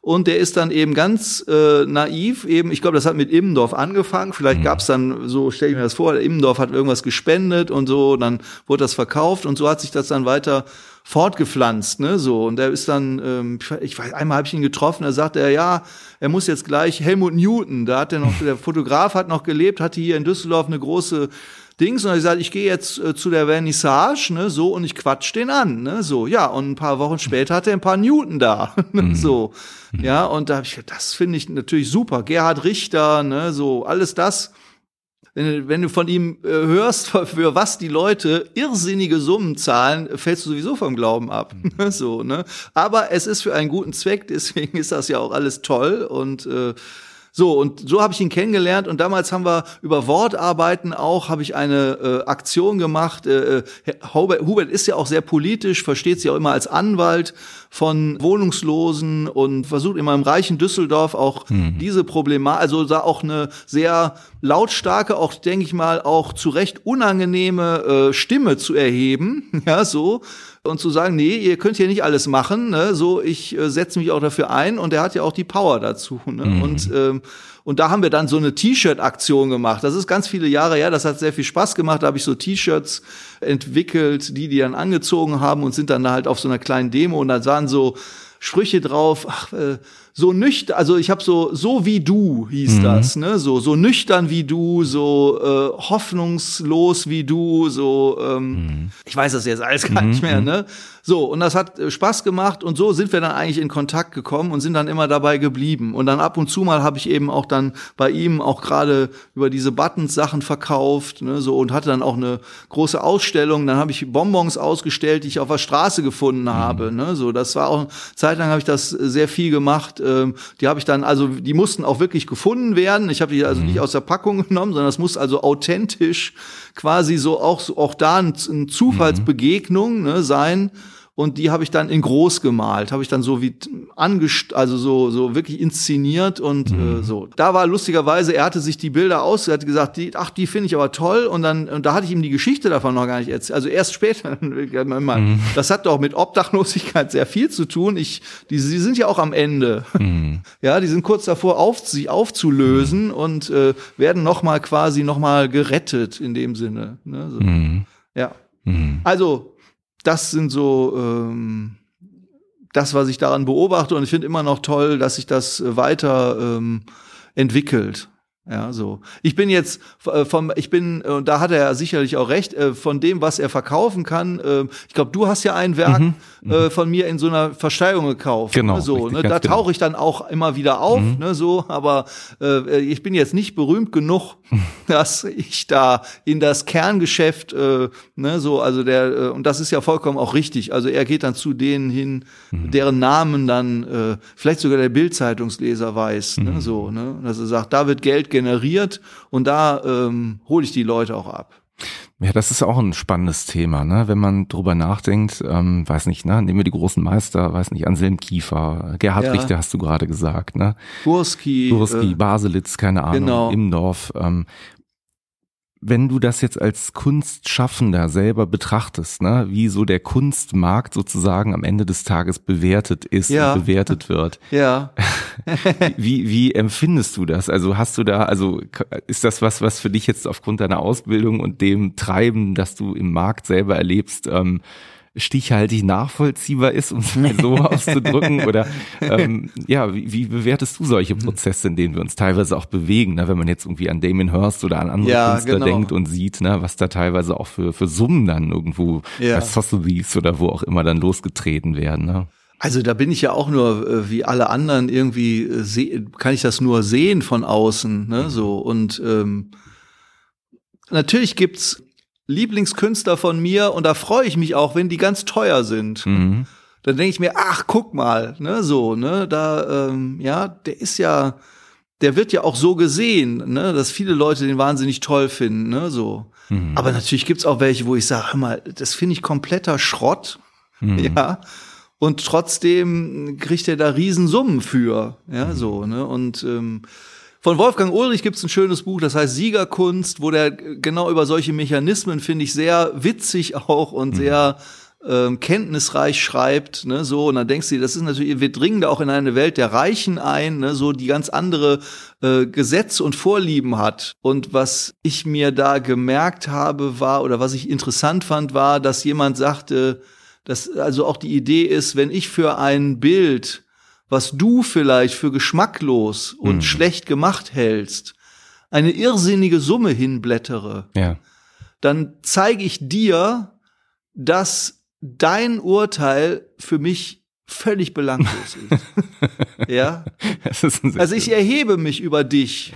ja, so, ne? Und da habe ich gedacht, das ist eine ganz tolle Idee. Ja, das ist lustig, das stimmt. Ja, so, ne? Also Mhm. für ein schönes Bild viel Geld zu bezahlen, das kann jeder, ne? Mhm. So, ne? Aber Siegerkunst und die äh, zeichnen sich ja daraus, dass da auch viel dabei ist, wo Mhm. jemand sagt, das ist äh, schlecht gemacht oder das ist bla bla bla, ne? So, ne? Mhm. Und trotzdem, und das ist ja auch die Provokation, Mhm. ne? So, Mhm. ist es ähm, irrsinnig viel Geld wert. Es gibt ein wunderbares Theaterstück Kunst von Jasmina Reza, Okay. äh, wo äh, das ist schon älter, äh, die ist dadurch auch berühmt geworden, glaube ich. Ich lese die wahnsinnig gerne. Mhm. Die schreibt so über Gesellschafts, ähm, über äh, Streit, Streits Mhm. zwischen Reichen.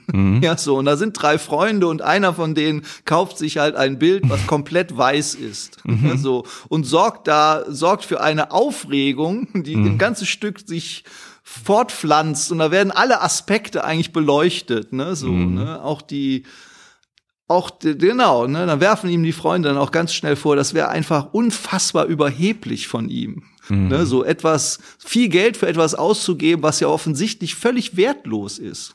In deren Augen. Mhm. Ne, er sagt, es ist eine Provokation, auch eine Gemeinheit. so. Ja, Ja, es ist sehr, sehr lustig.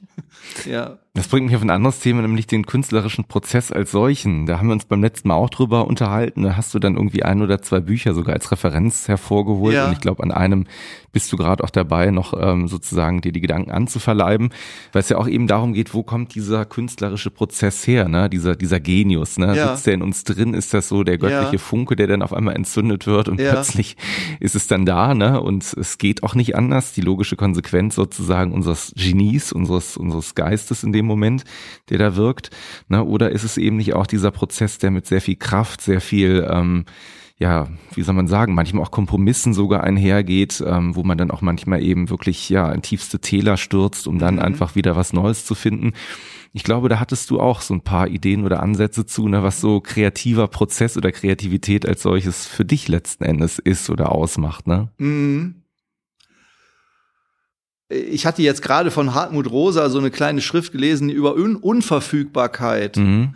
äh, die ich in dem Zusammenhang interessant fand. Und er besch beschreibt ja eigentlich äh, das Grundphänomen, dass die Moderne sich die Welt verfügbar macht, Mhm. ja, äh, so, ne, und auch sehr erfolgreich darin ist, ne, und auch Ängste besiegt hat und, ähm, ne, also wir, wir können über viele Dinge verfügen, über die Menschen früher, äh, äh, wo das unmöglich war, ne, so. Mhm. Aber er sagt, äh, das Wesentliche aber, die wesentlichen Erlebnisse, die wir haben, ne, so das, was uns wirklich berührt, ne, so, das ist nichts verfügbar zu machen. Ne? Also die Liebe als Beispiel, ne, so kann man auch mit tausend Partnerschaftsplattformen, äh, äh, ist ja vollkommen klar, ne, wird jeder drüber lachen, aber trotzdem steckt da eben die Hoffnung drin, ne, so, ne, ne, äh, dieser berühmte jede elf Sekunden oder so verliebt Ja, ja. sich ein, also ich mach das, ich könnte das verfügbar machen, aber er weiß, jeder weiß, es geht nicht. Mhm.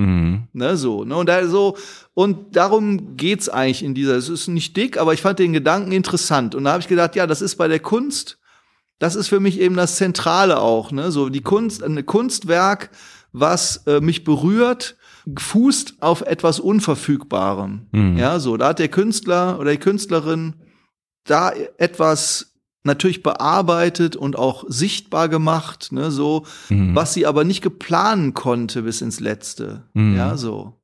Ja, und das, ich glaube, das würde jede Künstlerin, jeder Künstler wird das auch so bestätigen. Ne, so, ähm, ich finde sogar, das ist ja für einen Künstler auch eine beunruhigende Erkenntnis. Also man Mhm. sagte, ein gutes Werk kann ich nicht planen. Mhm. Ja, so, ne? Ich kann vielleicht, ähm, ne, also viele ähm,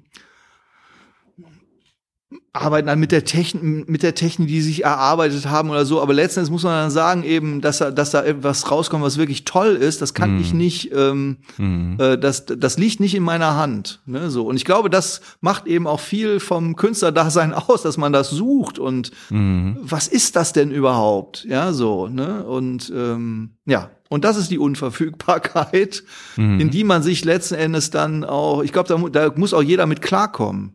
Ja, so. Das hat übrigens, finde ich, auch sehr viel mit Magie zu tun. Ne? Genau, Das ist ja genau darüber das Thema. Ne? Ähm, weil Ja. Magie letzten Endes, das ist ja auch ein Paradoxon in sich. Ne? Sie ist überall, sie ist Mhm. allgegenwärtig und trotzdem ist sie irgendwo auch unverfügbar. Mhm. Ne? Also sie ist auch manchmal nicht wirklich greifbar oder auch nicht wirklich irgendwie fassbar. Ne? Und ja, das Mhm. ist irgendwie auch eine Sache, glaube ich, die wir uns manchmal auch lernen müssen zu vergegenwärtigen, ne? dass Dinge da sein können und weg sind oder Genau. ne? dass etwas ähm, Genau. passiert und doch nicht da ist. Genau. Ne? Das ist ja eigentlich, weil wir immer sehr gern in Dualitäten denken. Ne? Ja, wir genau. das immer, es gibt ja auch Struktur und Ordnung, ne? wenn man Mhm. sagt, so entweder es ist richtig oder es ist falsch, ne? entweder es ist Mhm. da oder es ist nicht da. Ne? Mhm. Und wenn dann Dinge auf einmal beides sein können, ne, dann Mhm. hat das erstmal auch was sehr Überforderndes Mhm. manchmal. Ne? Auch tatsächlich für denjenigen, der sich damit dann eben selber beschäftigt. Mhm. Und es gibt ja auch genügend Fälle, wo man dann weiß, das kann einen auch durchaus in den Wahnsinn treiben, ne? weil man das nicht Greifbare dann doch irgendwo auf eine Art und Weise das nicht verfügbare für sich verfügbar greifbar machen möchte und glaubt, vielleicht habe ich den den den Stein des Weisen gefunden und weiß, wie ich da in diese Situation reinkomme. Das hat ja fast was alchemistisches. Ich Genau. kann das Gold irgendwie Genau, ich verfügbar kann das machen, genau Ne? verfügbar machen. Und ähm, na, je nachdem, wie, wie groß das Ego dann noch in dem Moment ist, ne, kann das, glaube ich, einen wirklich sehr zerreißen. Oder wenn Ja. ein bisschen demütig an die ganze Sache Mhm. rangeht, ist das auch eigentlich ein sehr schöner Prozess, weil man dann, Mhm. und das finde ich an der Magie auch sehr schön, ne, auch sich im Staunen ergeben kann und sagen Mhm. kann, es gibt Dinge, die einfach mein Intellekt oder mein, mein sinnliches Fassungsvermögen so weit Mhm. übersteigen, dass das sich entzieht jedem, was ich als gegeben, real, Mhm. wirklich ansehe. Und es ist schön, dass es darüber hinaus eben noch Optionen gibt, ne, die Mhm. mir auch eigentlich zeigen, das ist ja, finde ich, auch was sehr Hoffnungsstiftendes, ne, das ist ja auch in der Kunst das Schöne, es gibt ja Dinge, die über etwas hinausgehen können, weil jedes Bild oder alles, was wir machen, ist ja erstmal wirklich und trotzdem nicht wirklich. Ne? Das Mhm. ist ja gerade, finde ich, auch wenn man so fotorealistisch oder das Bonbon malt, ne, es ist ja da, aber es ist ja trotzdem nicht das Bonbon. Ne? Mhm. Es ist aber eine Idee, die vielleicht Mhm. größer ist als das. Und Mhm. als du gerade eben noch den Kontext gegeben hast, der in manchen Situationen dann nochmal wie so ein Sprungbrett Mhm. wirken kann, ne? wenn ich dann höre, ja, das sind nur Bonbons, die auf der Straße aufgesammelt wurden, ne, Mhm. dann entsteht dadurch auf einmal etwas, ja, fast schon romantisch-poetisches, was sogar noch Genau. mit dazukommt, ne, und ähm, Genau. ne, wie du schon sagst, ne, so Momente kannst du manchmal gar nicht planen und dann ist da auch manchmal der Zufall vielleicht sogar der beste Assistent des Künstlers Mhm. oder des Schaffenden, ne, an der Mhm. Stelle. Ich glaube, äh, fiel mir jetzt gerade ein, Ja. äh, äh, die Idee auch äh, bei äh, äh, Wolfgang Ulrich, dass er sagte, warum ist denn Kunst so teuer geworden? Also jetzt so Mhm. diese bestimmte Kunst fußt eigentlich auf dem Gedanken, dass sie unbezahlbar ist, dass es eigentlich ein unbezahlbarer Moment ist. Mhm. Ja, so, ne? Und das ist, und wenn das unbezahlbar ist, dann ist auch ein Preis von 200 Millionen nicht genug. Mhm. Also nach oben hin ist dann noch mal Luft. ja, so, ne, weil es überhaupt nicht mehr darum geht, äh, dass das mit irgendetwas äh, äh, in Verbindung steht, sondern es besteht eigentlich in, mit diesem Unverfügbaren, mit diesem göttlichen Moment in Verbindung. Mhm. Ja, so den Van Gogh hatte oder so, und da wird Van Gogh einfach als insgesamt gewürdigt und dann noch mal mit einem besonderen Bild, ne, so was uns da noch mal ergreift, ähm, so, ja, und dafür kann man keinen Preis festlegen. Das Interessante umgekehrt, wenn man jetzt die Gegenseite natürlich einnimmt, ist dann auch das Sehen lernen, das Hören lernen, das Sinne wahrnehmen lernen. Nämlich, das ist ja notwendig, um diesen Funken überhaupt zu erkennen. Ne? Genau. Weil man muss ja schon sagen, ähm, im Prinzip wäre, wenn man jetzt sagt, alles, was wir Menschen schaffen, wäre Kunst, dann Mhm. wäre da ziemlich viel, was so jeden Tag eigentlich produziert wird. Aber irgendwo ist es ja wie beim Goldnuggetsucher, ne? Mhm. der irgendwo in seinem Flüsschen sitzt mit seinem kleinen Sieb. Und der Sand hat ja auch was Schönes, der glitzert ja auch. Ne? Aber Mhm. letzten Endes gibt es davon sehr viel. Und er muss halt sehen, dass es dazwischen noch so ein paar andere Körnchen gibt, die eine andere Struktur haben, die eine andere ja, Wertigkeit dadurch auch Mhm. irgendwo haben, die muss er lernen zu erkennen. Ne? Dafür darf er auch nicht blind sein. Und vielleicht ist das Bild sogar mit dem Goldsucher ganz schön. Weil Das wenn finde du ich die, gut. Ne, Ja. Ich glaube, wenn du die ganze Zeit auf Sand guckst, ne, das ist Ja. so, ich stelle mir das so vor wie so ein Mann, der durch die Wüste Ja. geht ne, und so total erschöpft ist. Ne? Ja, genau. Der sieht ja dann nur noch Sand. Der ist so geblendet, dass der wahrscheinlich Ja. große Probleme sogar hätte, ne, die, die Wasserstelle zu sehen, weil die Mhm. glitzert im ersten Moment genau wie Sand und dann ist Erschöpfung da. Und diesen Geist dann immer wieder zu fokussieren und zu sagen, versuch doch trotzdem einfach, trotz dieses Übermaßes an Dingen, die um Mhm. uns herum passieren, das Schöne, das Besondere irgendwie aktiv wahrzunehmen, indem du und da gehört dann auch vielleicht wieder das Sinnliche dazu, was ich ganz am Anfang hatte, was ich in den Werken von Mhm. dir gesehen habe, nämlich die Hektik im Hintergrund versuchst auszublenden, na, dann sind wir vielleicht doch in der Lage, was zu erkennen, was im Vordergrund relevant und wichtig ist. Weil Mhm. Das Interessante bei uns Menschen ist ja letzten Endes auch, und das weiß man auch, und das hat auch wieder was mit Zauberei zu tun, ne? wenn ich dir jetzt nicht sage, wie fühlt sich dein Arm auf der Armlehne an oder deine Füße Ja. in den Schuhen, ne?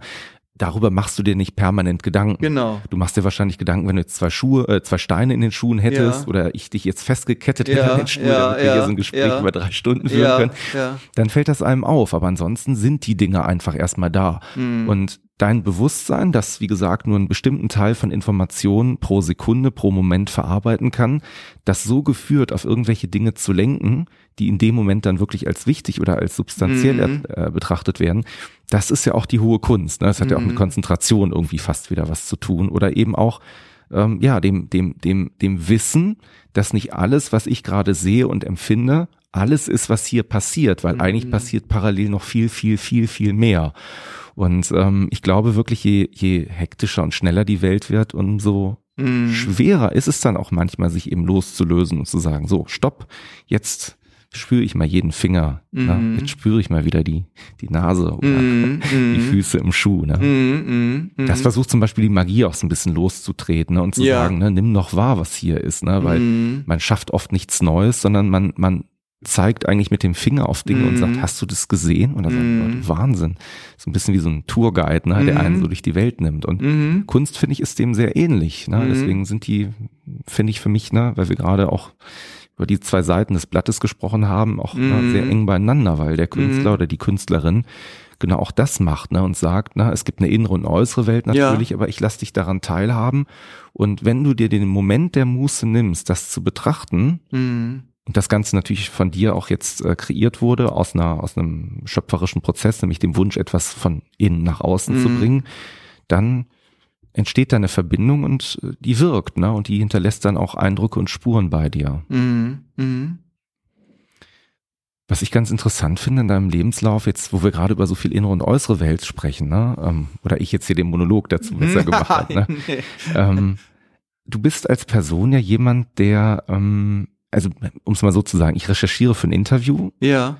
Ich finde jetzt nicht 30 Interviews von dir. Ich finde Nee. keinen Wikipedia-Eintrag von dir. Nee. Du bist jemand, der ähm, so ein bisschen auch, ja, wie soll man sagen, so ähm, sich zurücknimmt als Person und Ja, gar nicht so ja. sehr irgendwie ähm, so, ich sage jetzt mal öffentlichkeitsgierend irgendwo Ja. ist. Das finde ich total sympathisch. Ähm, Ja. Weil das finde ich auch ähm, manchmal dem Stereotyp des Künstlers, das manchmal ich selber auch im Kopf habe, Ja. total entgegenwirkt. Ne? Also gar nicht so laut und irgendwie, ähm, ich sag jetzt mal in einem Kostüm ähm, ne, voller Pathos wehend mich durch sein Atelier führt, Ja. sondern ähm, du bist wirklich eher jemand, der beobachtet, der da ist, der, der sehr präsent ist, aber ohne präsent zu sein. Das ist auch wieder diese ne, Sache, die Mhm, ich als mhm. Dualität meinte. Du bist ja da Mhm. und wirkst und schaffst und tust und bist aber trotzdem nicht jemand, der sich mit der Inszenierung sich seiner eigenen Persönlichkeit Mhm. größtenteils beschäftigt, sondern Mhm. mit dem Gedanken, den du Mhm. äh, veräußern, oder nicht veräußern, das ist das Mhm. falsche Wort, äh, verbildlichen oder vergegenwärtigen möchtest. Mhm. Fällt dir das manchmal schwer? Also ich glaube, wenn man so ein bisschen still ist und so, da so, ähm, ja, ähm, Ach, ich, ich fühle mich gar nicht, ich habe nicht das Gefühl, dass ich still bin. ne, so, ich glaube, ich glaube, so mit so einer, mit so einer Künstlerrolle oder so, da tue ich mich irgendwie schwer mit. Ne, Mhm. so, also, ähm, ich habe da jetzt nicht so ein richtiges Gefühl, also ich habe die nie so als Teil von meinem, mei- von meiner Arbeit angesehen, ne, so, Mhm. dass ich gesagt habe, das gehört jetzt irgendwie dazu, dass ich Folgendes auch äh, symbolisiere, ne, so. Ich versuche eigentlich immer, wenn ich mit Leuten ins Gespräch komme, das merke ich, die ganze Sache auch zu profanisieren. Ne? Also Mhm. immer zu erklären, ja, das und das mache ich, das ist jetzt gar nicht so wild, ne, so. Ne, deswegen habe ich auch gerade gedacht, wir haben jetzt viel über diesen so einen genialen Funken gesprochen, der Mhm. ist aber für die praktische Arbeit ja irgendwie vollkommen unwichtig eigentlich. Ne, so. Also da geht's ja wirklich eher um so Vorgänge, ne, so, Mhm. die man erledigen will mhm. die man voranbringt, ne, so. Und dazu gehöre ich bestimmt also zu jemandem, der auch immer versucht, immer irgendwas weiterzumachen, ne, so. Also, Hm. wenn ich jetzt Textarbeiten mache und Bilder, ist das ja eigentlich die doppelte Möglichkeit, etwas zu machen.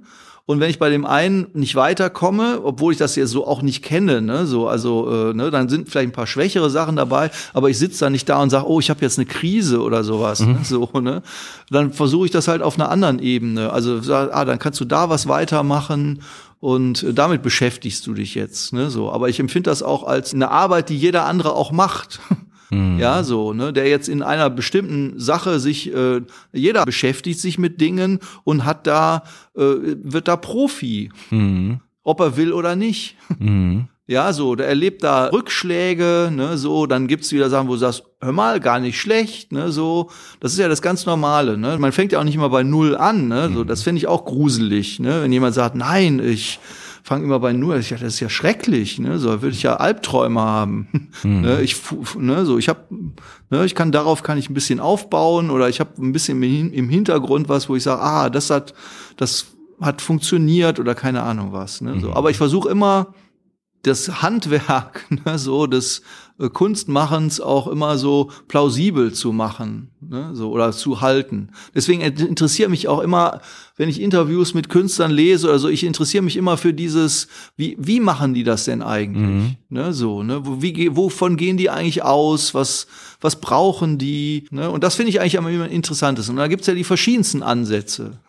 Wie ist Ja. denn deiner? Oder wie würdest du deinen so beschreiben jetzt an der Stelle? Ja, ähm, ich habe zum Beispiel Malerei auch für mindestens zehn Jahre lang vollkommen sein gelassen. Ne? Okay. So, ich hatte nach der Akademie ein bisschen noch äh, Ausstellung gemacht und dann haben sich meine Bilder, sagen wir mal, habe ich neulich noch dran gedacht, die haben sich buchstäblich, buchstäblich aufgelöst. Hinterher waren nur noch so Rahmen, hingen da, wo so, so Fetzen von Leinwand, ne, so. Das war irgendwie so ein Weg, also das hat eigentlich ins Nichts geführt, ne, so. Und dann habe ich gesagt, okay, der führt jetzt ins Nichts, da habe ich ja mit aufgehört. Hab ich hör, kannst du auch aufhören, so. Und irgendwie so zehn Jahre, das war auch wirklich vorbei, ne, so. Ich habe auch die Farben alle weggepackt und alles war weg. Ich glaube, ich war zu faul, die zu verschenken oder was, ne, so, ne. Und irgendwann war plötzlich so ein Moment, wo ich das Gefühl hatte, das war es dann doch nicht. Ne? So. Und dann hatte ich so eine Idee und dann habe ich angefangen, mir ähm, die Bilder zu vergegenwärtigen, die ich gemalt habe. Ne? So, und habe gesagt, okay, wenn du jetzt wieder anfängst, dann fängst du mit etwas an, was du richtig gut fandest. Also fängst mit einer Erfolgsspur an. Ne, so. Und du sagst nicht mehr, ne, das muss ich noch ausprobieren, das muss ich noch machen und so weiter. Und da bin ich tatsächlich auf ein Bild gekommen, was ich mit 16 gemalt habe. Ja, da habe ich meine Hand gemalt in zwei verschiedenen Positionen auf einem Bild, ne, so. Und das ist war für mich dann erstaunlich, das war für mich überraschend gut geworden. Da habe ich überhaupt nicht mit gerechnet, ne, so. Die war wirklich plastisch. Mhm. Ne, so, ne, da habe ich dann auch mit Untergründen gearbeitet, mit, mit Übermalungen, so, das habe ich mir alles selber vorgestellt, ne, so, wie machst du das denn eigentlich? Mhm. So, und da habe ich dann wieder angepackt. Und da habe ich gedacht, ja, das war doch eigentlich gut.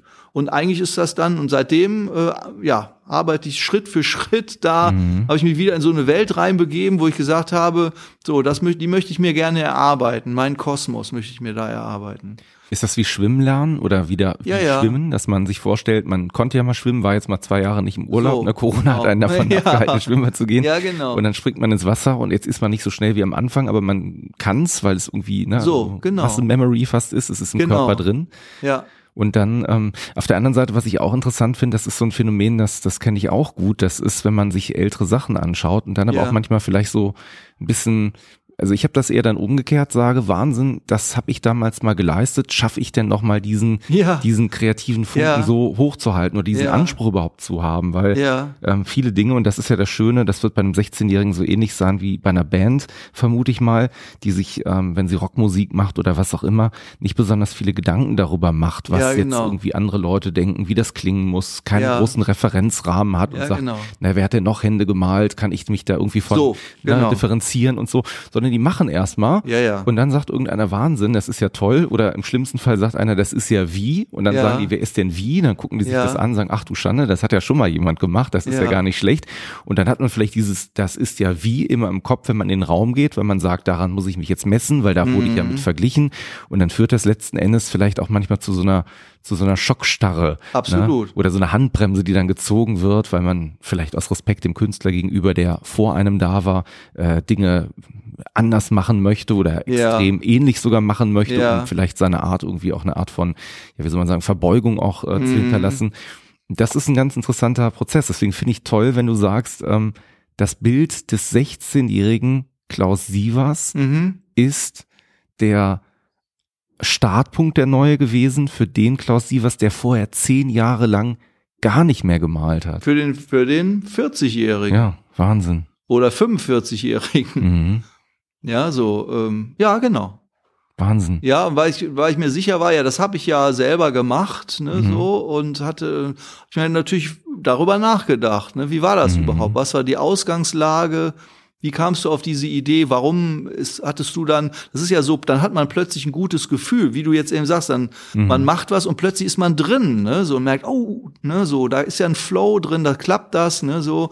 Und da, und mich interessiert eben, wie entsteht dieser Flow? Und da glaube ich Mhm. drin, das ist jetzt, der entsteht, weil Dinge eben aufs richtige Gleis gehoben sind. Mhm. Ja, weil die Idee stimmt, ne, so, weil die, der Hintergrund stimmt, das Ausgangsgefühl. Und ich finde, das sind Dinge, die man sich wirklich erarbeiten muss, Mhm. die man sich vergegenwärtigen muss. Und das muss man, finde ich, ähm, dann war vielleicht auch, wir haben ja am Anfang über die Akademie gesprochen, äh, Mhm. da waren eben, das war eben offensichtlich nicht hilfreich.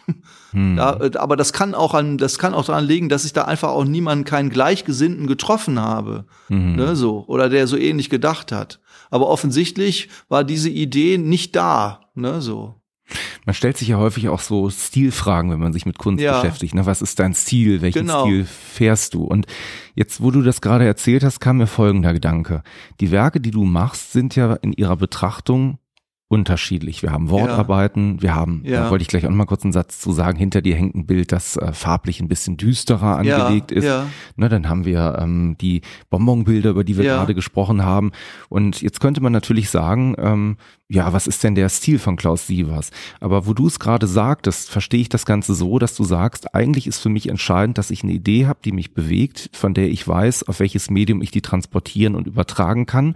Und dann ist mir eigentlich auch egal, was dabei rauskommt, weil im Ja. Endeffekt alles möglich ist und Ja, ich mir ja. das nicht einschränken lasse durch, Ja. oh, das ist der Typ, der macht ja nur mit Nägeln. Also wie kann ich jetzt diese genau. Idee nur mit Nägeln oder wie Mhm. kann ich diese Idee jetzt nur mit Filz und Fett oder wie kann ich diese Idee mit, weiß ich nicht, einem roten Mhm. Werkstoff irgendwie umsetzen oder einer. Blauen Farbe, ne? sondern Mhm. nee, die Idee ist da und das, was dieser Idee am nächsten kommt oder für sie am Ja. gerechtfertigsten erscheint, das kann mal ein Riesenformat sein, das muss es Ja. nicht. Das kann ein kleines Format in Öl sein, das kann aber auch genauso gut ein Druck sein. Ja. Das spielt gar keine Rolle, weil das eigentlich die Klammer über meinen Künstler sein ja, sozusagen genau. ist. Mhm. Kann man das so Ja. festhalten? Mhm. Also grundsätzlich würde ich sagen, ich bin jetzt kein Künstler, der sich für Kunst interessiert und daraus schöpft. Mhm. das macht mich auch immer nervös und das ist ja sehr viel. Das mhm. ist viel mehr, als man denkt. Ich glaube, ich habe lange gebraucht, um das überhaupt zu kapieren, dass es ganz viele Künstler gibt, die sich auf andere Künstler beziehen oder auf, mhm. auf Kunstideen beziehen. Weil ich sagte, weil die dann irgendwie vielleicht auch aus einer ganz richtigen Beobachtung gesagt haben, Kunst ist einfach ein System, ne, mhm. so. Und wenn ich in diesem System Erfolg haben möchte, dann muss ich mich auf das System beziehen. Mhm. Ja, und ich glaube, diese Idee war mir super fremd schon immer, ne? So, weil ich finde, Kunst bezieht sich auf die Wirklichkeit oder um die auf unsere Realität, die uns umgibt. Mhm. Ja, so, ne? Und das ist eigentlich, das ist auch ein Gedanke, aber das ist nicht der einzige. Ja. Mhm. Deswegen war ich wahrscheinlich auch, konnte ich mit Akademie und anderen Künstlern noch nie richtig was anfangen. Mhm.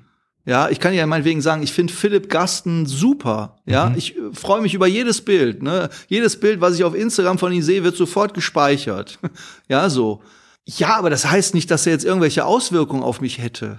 Mhm. ne, so, ne? Ich finde einfach toll, wie der die Sachen anpackt, was er für eine Story hat, wie der da hingekommen ist, ne, so. Und wie viel Spaß und Witz er da äh, verbreitet, ne, so. Mhm. Ja, und auch wie viel, ähm,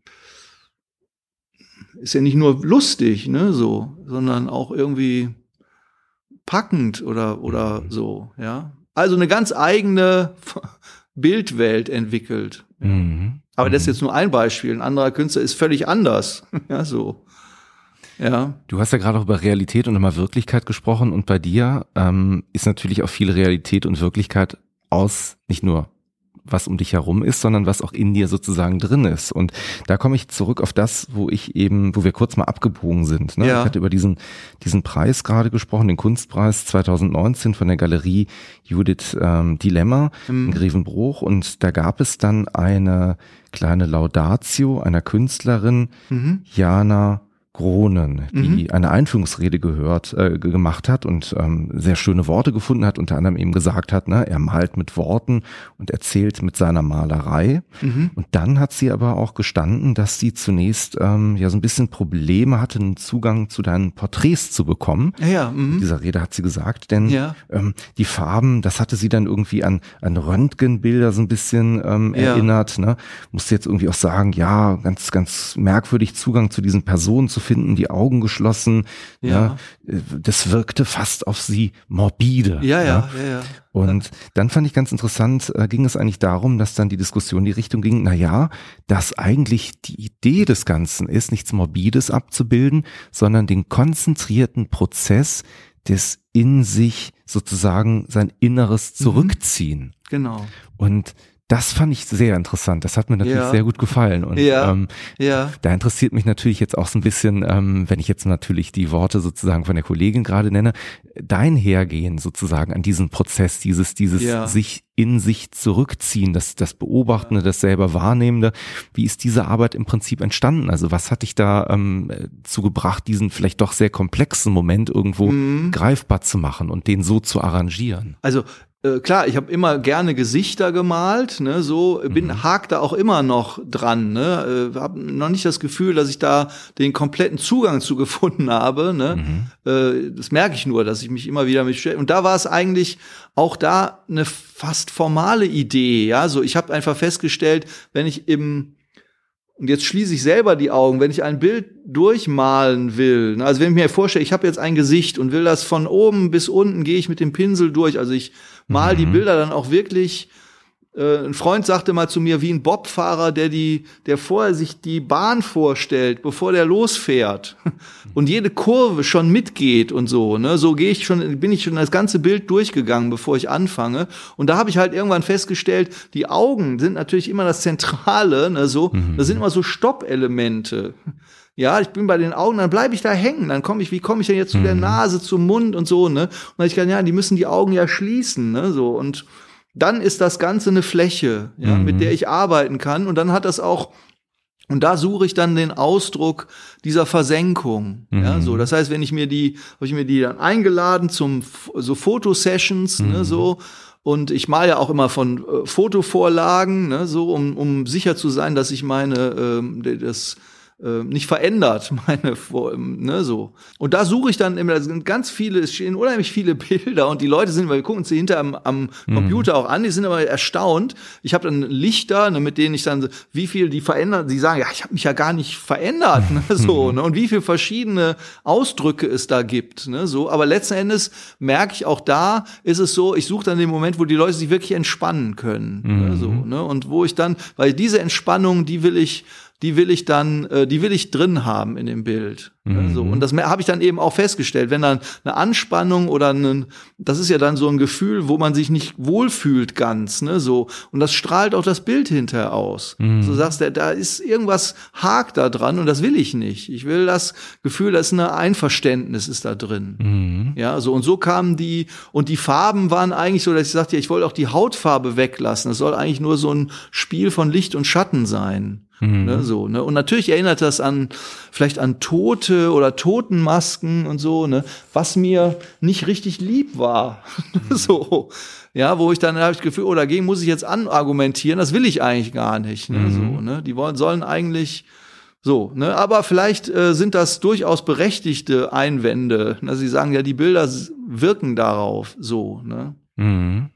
Ja gut, ich meine, da kann man natürlich jetzt auch weiter anspinnen und sich die Frage stellen, ist denn der Tod wirklich das Ende oder der Anfang ja, von was genau. anderem oder so? Ne? Genau. Ne? Und dieses, dieses so mhm. in sich sozusagen ruhende, ähm, mhm. dieses, dieses, ja, ich finde, wenn ich Werke im Hintergrund, wie gesagt, mhm. sehe ich jetzt gerade eins hier von deinem mhm. Atelier hängen, ne, da merke ich schon, ne, wie du gerade sagst, eine Entspannung, aber auch gleichzeitig, ähm, also eine Entspannung in den mhm. Gesichtszügen, aber gleichzeitig auch eine eine Fokussierung. Und es gibt da diesen, mhm. diesen schönen Satz, ich weiß gar nicht, wo der herkommt, dieses, ne, schließe deine Augen, damit du besser sehen kannst. Genau. Ähm, genau. Den ich wunder, wunderbar finde, ne, weil du das vielleicht auch brauchst, um in dem Moment, ne, da sind wir wieder bei Sinn, ne, alles mhm. auszublenden, was dich gerade vielleicht auch davon abhält, das zu vergegenwärtigen, weil mhm. dieses Augenschließen ja eigentlich hilft, etwas in deinem Geist, ne, du, du richtest, wenn man so will, den Blick nach innen, ne, mhm. um etwas zu finden, was du dann greifbar machen kannst, was du dann irgendwann anfassbar machen kannst und wo du dann dann, wenn du das auch gut beherrschst ne, und dich auch wirklich von Dingen entsagen kannst, die jetzt ne, neben deinem Ohr klicken, pfeifen, tönen mhm. und so weiter, wo du es dann auch wirklich, wirklich erscheinen lassen kannst, ne, in Gedanken. Mhm. Und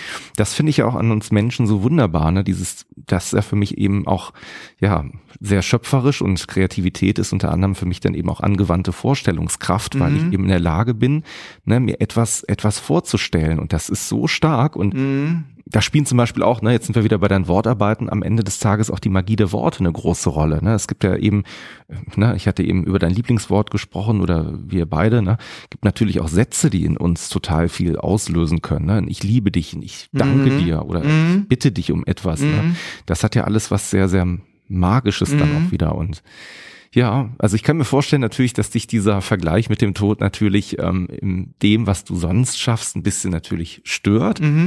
Mhm. Ähm, aber wie gesagt, auch vielleicht ist da die Frage, ne? muss es denn, wie gesagt, auch da das Ende sein oder steckt da nicht Wir noch? Wir hatten damals sogar in der Galerie dran, ne? eine große mhm. Diskussion, ob die Bilder ähm, überhaupt aufgehängt werden sollen, okay. weil es da tatsächlich Leute gibt, die gesagt haben, die machen mich so äh, negativ an, ne? so da, also im Vorfeld hm. haben schon welche gesagt, die Ausstellung gucke ich mir nicht an, weil das finde ich zu schlimm, ne? so. Mhm ja, habe ich man irgendwie, ich glaube grundsätzlich habe ich natürlich in meinen Arbeiten auch eine gewisse Melancholie. Mhm. Ja, so.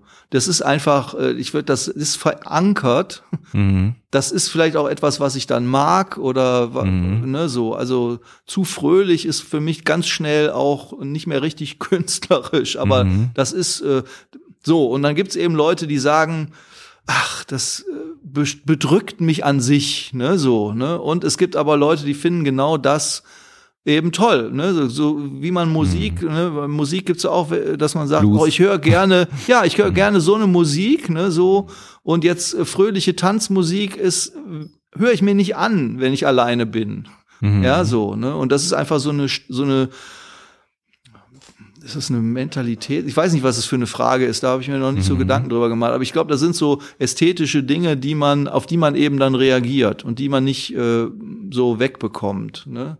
Mhm. Aber ich glaube, so ähm, eben dann trifft man eben Leute, die sagen, das spricht mich komplett an. Ne? Da fühle ich mich zu Hause oder eben nicht. Ne? Mhm. So, ja. Mhm. Ich hatte auch mal, kann ich mich dran erinnern, einen Bild gemalt. Das war auch ein großes Porträt. Da habe ich jemanden, einen Freund von mir, habe ich dem habe ich äh, Kohl, schwarze Farbe ins Gesicht geschmiert. Ne? So, ich wollte jemanden, der sich tarnt. Ne? Mhm. So.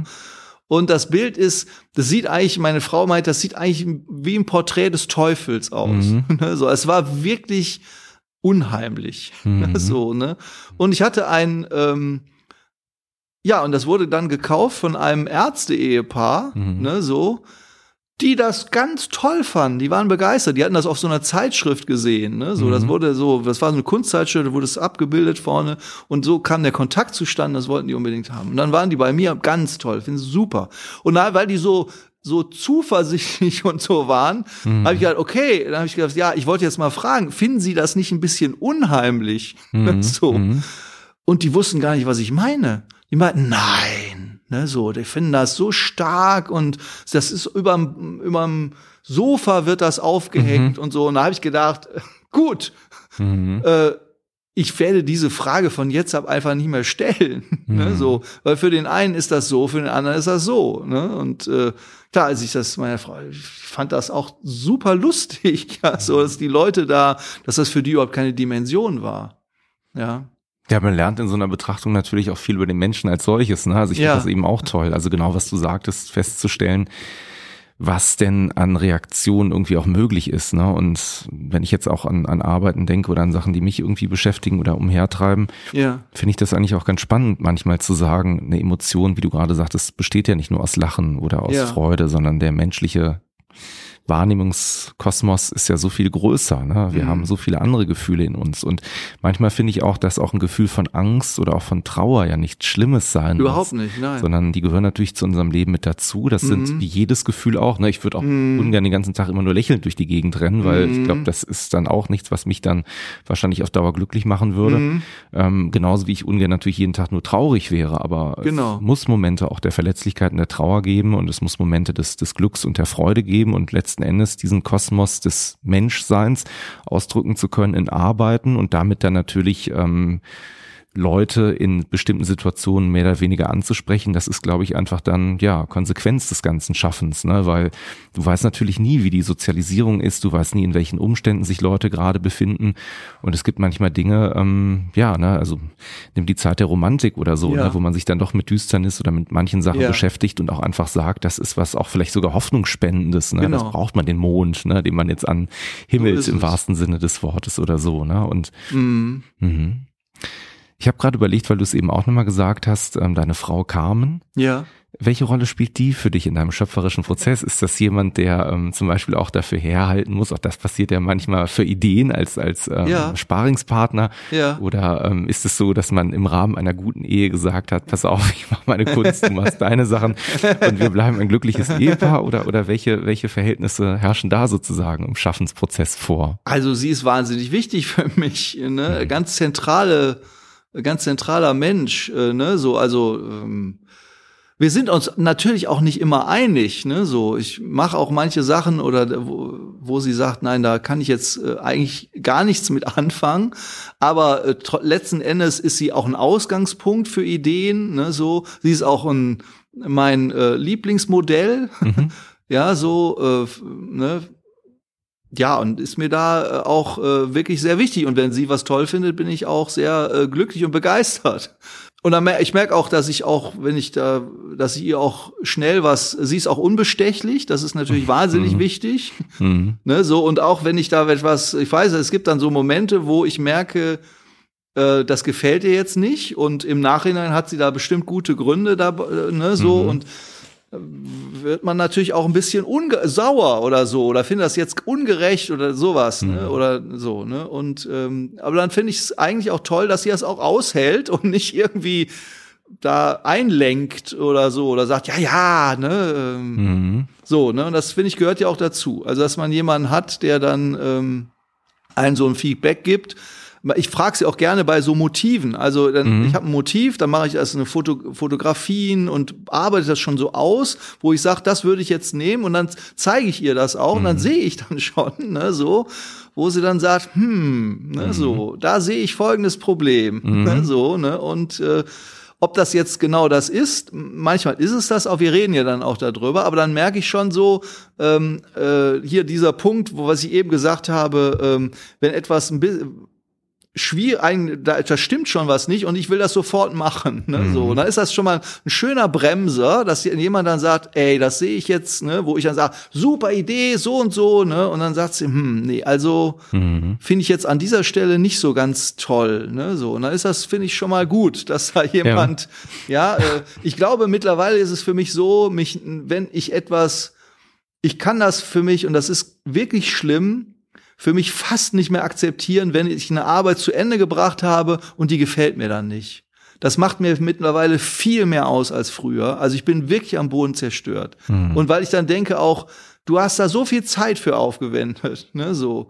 Und jetzt gefällt dir das nicht, dann bin ich so wütend auch, ne, so das behindert mich dann auch, weil ich nicht dann erst im ersten Moment nicht drüber nachdenken kann, woran hat das jetzt eigentlich mhm. gelegen, ne, so. Und trotzdem passiert das ja dann, ne, so. Und da ist kam zum Beispiel, sagte, wie erwartest du jetzt, dass alles was wird? Mhm. Und ich sagte, ja, ganz ehrlich, ja. Mhm. ne, so. Bei Gerhard Richter habe ich neulich, dass er sagte, äh, welche Quote haben sie denn eigentlich? Welche Erfolgsquote? Da sagt er 50 Prozent. Ne, ja. so. Da war ich echt erstaunt.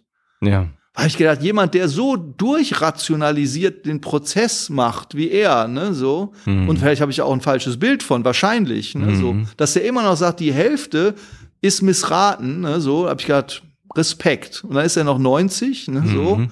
mhm. Ja, ich finde, ich bin jetzt kein Gerhard Richter Fan, aber zumindest ist es ja ein, das Beispiel eines ähm, äh, wirklich ähm, ausgereiftesten Künstlers. Mhm. Ne, so. Also insofern denke ich mir, ja, vielleicht musst du dich dran gewöhnen. Du musst dich wahrscheinlich dran gewöhnen. Weil es gibt immer auch Sachen, die hat man vorher, also die schönen Sachen sind ja, man, man, man hat einen Weg und geht dann ein bisschen was zur Seite und dann funktioniert plötzlich was, womit man gar nicht gerechnet hat, ne, so. Mhm. Und das kann man nur, wenn man ein Risiko eingeht, ne, so. Mhm. Aber darüber reden wir ja schon die ganze Zeit. Ja, so und dieses Risiko beinhaltet eben auch, dass man sagt, oh, ist jetzt doch nicht. Ich habe jetzt gedacht, das wird jetzt und das ist ja, also man denkt, das wird jetzt besonders toll und dann wird es überhaupt nicht besonders toll. Hm. Ja, so. So. Ja, vielleicht ist das manchmal auch so ein bisschen die Hybris, mit der man in solche so. Situationen reingeht. Ne? Das, Absolut. Das ähm, kann ich gut nachempfinden. Ne? Manchmal ist ja, ja. Dieses, es wird besonders toll, genau der Grund. Und dahinter ja. denkst du dir, wie kamst du überhaupt ja. auf die Idee? Ja, ja. Das und das war doch schon blöd. ja, so. Aber ja. das ist es, ne? Und wenn man dem dann trotzdem nachgeht, und das finde ich ja. auch schon mal ganz schön und wertvoll, ich verstehe ja. auch den Frust und den, die Wut, die man da drin hat, aber ich glaube, mhm. die, die Geschenke liegen letzten Endes darin, wenn man dann sagt, so, Moment mal, was ist in diesem Prozess jetzt so gelaufen, dass dieser Punkt überhaupt passiert ist? Und manchmal mhm. gibt es so mhm. Situationen, das kenne ich auch, wenn man dann ganz ehrlich zu sich selber ist und sich dann selber mal vernimmt, ne, wie so ein mhm. Anwalt, ein, mhm. ein Zeugen im Stand, ne, mhm. dann merkt man, ich habe mir da manchmal auch Sachen selber so als schmierigen Deal in die Tasche gelogen. Ne? Dann so, sagt man genau. zu sich selber, ja, eigentlich wollte ich das nur machen, weil ich zum Beispiel das und das beeindruckend wollte, machen so, wollte oder weil ich das Gefühl hatte, das kann ich auch, nur noch genau. besser oder so, ähm, ja. ja. so schreiben würde ich zum Beispiel auch oder in anderen Situationen. Und genau. wenn man dann sagt, na ja, also eigentlich ist nicht die, die Aufrichtigkeit oder die Wahrhaftigkeit meines ja. Tuns mein Trieb gewesen, sondern da gab es vielleicht irgendwo so einen, so einen gewissen, der ist ja auch wichtig manchmal, ne, so ein Ego-Trip, ne, wo man genau. sagt, den nehme ich jetzt mal mit. Ja. Und der frustriert aber einen dann auch und dann findet man aber letzten Endes, und das ist ja auch das Schöne, ähm, ja, vielleicht wieder stärker zu seinen Stärken, zu mhm. sich selber und sagt, ähm, mhm. nö, das ist es eben nicht, ne? Also ich mhm. bin eher so und so oder das und das ist mir wichtig und das ist auch mhm. gut so und so wird die eigene Position und Haltung mhm. auch wesentlich klarer, ne? Deswegen, mhm. ähm, so frustvoll und schmerzhaft dieser Prozess auch ist, ne, so, ja, reinigend kann der letzten Endes auch tatsächlich schon, das, schon sein, ne? Das sieht man ja bei anderen oft viel deutlicher und äh, was die gut können. Mhm. Ja. Äh, und ich kann, ich habe ganz früher äh, so äh, Malkurse in der VHS gegeben mhm. und äh, mit der Zeit äh, ähm, begreifst du ja dann, mein, einz mein einziger Job mhm. ist da gewesen, ist nicht den wir mit den klar, die Leute kommen dann hin und dann ja, dann kriegen wir jetzt gesagt, wie man mit Farben lehre oder sowas, ne, so Nein, das ist totaler Unsinn. Mein einziger Job ist, die, herauszufinden, was jeder Einzelne gut kann. Ja. Und die Leute, und das ist noch schwieriger, davon zu überzeugen. Ja, so. Weil das, was die gut können, äh, schätzen die nicht. Ja, und da gibt's ganz krasse Beispiele, habe ich erlebt. Ne, so, wo die, ne, die eine Frau liebenswert rundlich, chaotisch, ne, so, ne. Die Frau konnte malen, Wahnsinn, ne. Die, also die malte so, die war Farbe aufs Blatt und das wurde was, Mhm. ja, so, ne. Die hat das gehasst. Mhm. Die sagte, ja, ja, aber ich will nicht so sein, ja, so, ne.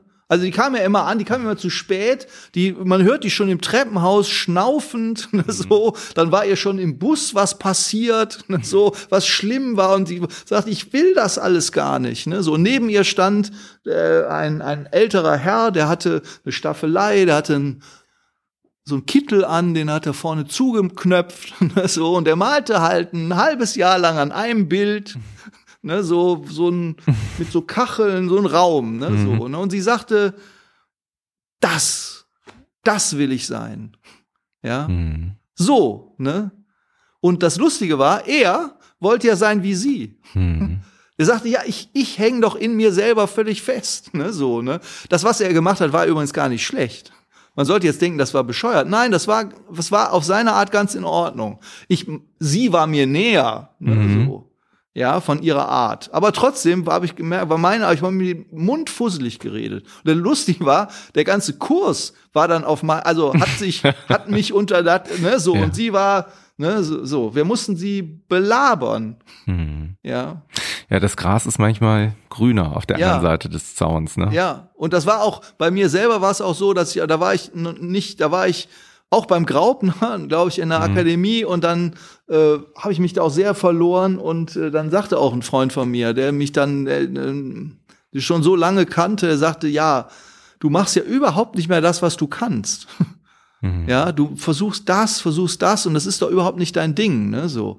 Und da habe ich das auch gemerkt, dass ich das so, ich, ja, ja, wie ich gesagt ja, ja, klar, dass mir sowas gelingt, ist so, ne? Und dann musste ich mich aber, und das war das Interessante, als ich gesagt habe, gut, dann versuche, ich musste mich da wieder wirklich hinrobben, ne? So, was du eben gesagt hast, man hat das, man hat das selbstverständlich gemacht und dann, dann ist das verloren gegangen und dann muss man sich das wirklich mühsam wieder erarbeiten, ne, so, so, ne. Aber ich glaube, die- diese, so einen dialektischen Prozess halte ich auch für eine Künstlerwerdung für unabdingbar, ja, so, Die ne. ist für jede, für jede Charakterentwicklung ist die eigentlich Genau. wichtig, egal was Genau. du machst, ne? ob du jetzt künstlerisch tätig bist oder ob du jetzt irgendwie im Controlling arbeitest oder die, so die wahrscheinlich. naive ne? Phase kannst du nicht bewahren. Ne? So die, die, die, die verlierst du, ne? So und äh, es ist eigentlich dann die wirkliche Leistung, irgendwie da anzuknüpfen, aber als ein äh, reifer Künstler. Mhm.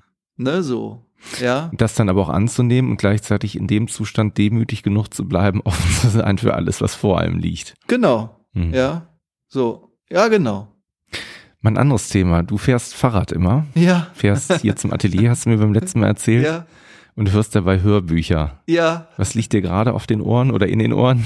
Ja, im Moment äh, bin ich irgendwie auf dem Trip, äh, ich höre mir äh, Hörspiele an, ja, so, ne? Also ähm, kann immer schnell wechseln. Ich glaube, ich jetzt hatte ich, ist ja mal so, was man jetzt gerade gehört hat, was einen begeistert hat, ne? So, ich habe viel auch so wirkliche auch aktuelle Bestseller, die ich mir dann als Hörbuch ähm, äh, kaufe, ne, so und das macht mir sehr viel Spaß. Aber jetzt bin ich gerade bei Deutschlandfunk Kultur oder Krimi oder so, ne, und höre mir gerade tolle äh, äh, Kriminalhörspiele an. Ja, ich hatte von Entschuldigung, wer ist? Bastian Pastewka hat ähm, äh, während Co- Corona hat er damit angefangen, einen Podcast zu machen. Äh, Kein Mucks hieß der, der ist leider zu Ende.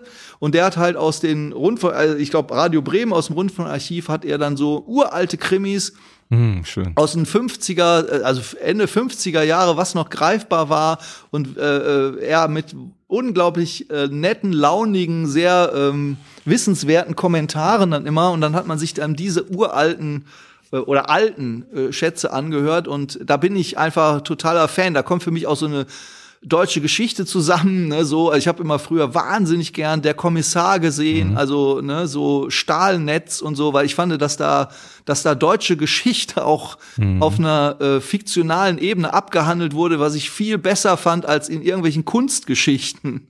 Ja, so, ne, also da, äh, so, ne, und das finde ich da, das hat mir mal, das macht mir mal sehr viel Spaß. Da habe ich noch ein paar auf Halde, die ich noch nicht kenne und die hebe ich mir auf für einen besonderen Moment, ne, so. Und da merkt man aber auch, wie sich solche Genres auch entwickeln. Also für uns würden die heute, ich, ich kam, sage immer, das ist toll, das müssen wir uns zusammen anhören. Dann weiß ich, dass sie dann nach einer Hälfte sagt, ja, also so, das ist ein bisschen bieder, ne, so auch von der Figurenzeichnung und mhm. so, ne, aber das gefällt mir auf der anderen Seite. Also heutige sind komplexer und auch besser, würde ich sagen. Mhm. Ne, so, aber es ist natürlich auch eine, da merkt man, so ein Genre kann sich auch entwickeln, ne, so und was man damals für spannend hielt und für unerhört ne, mhm. und dramatisch und so, ne, würdest du heute sagen, ja, Gott, mhm. äh, ne, so, ja.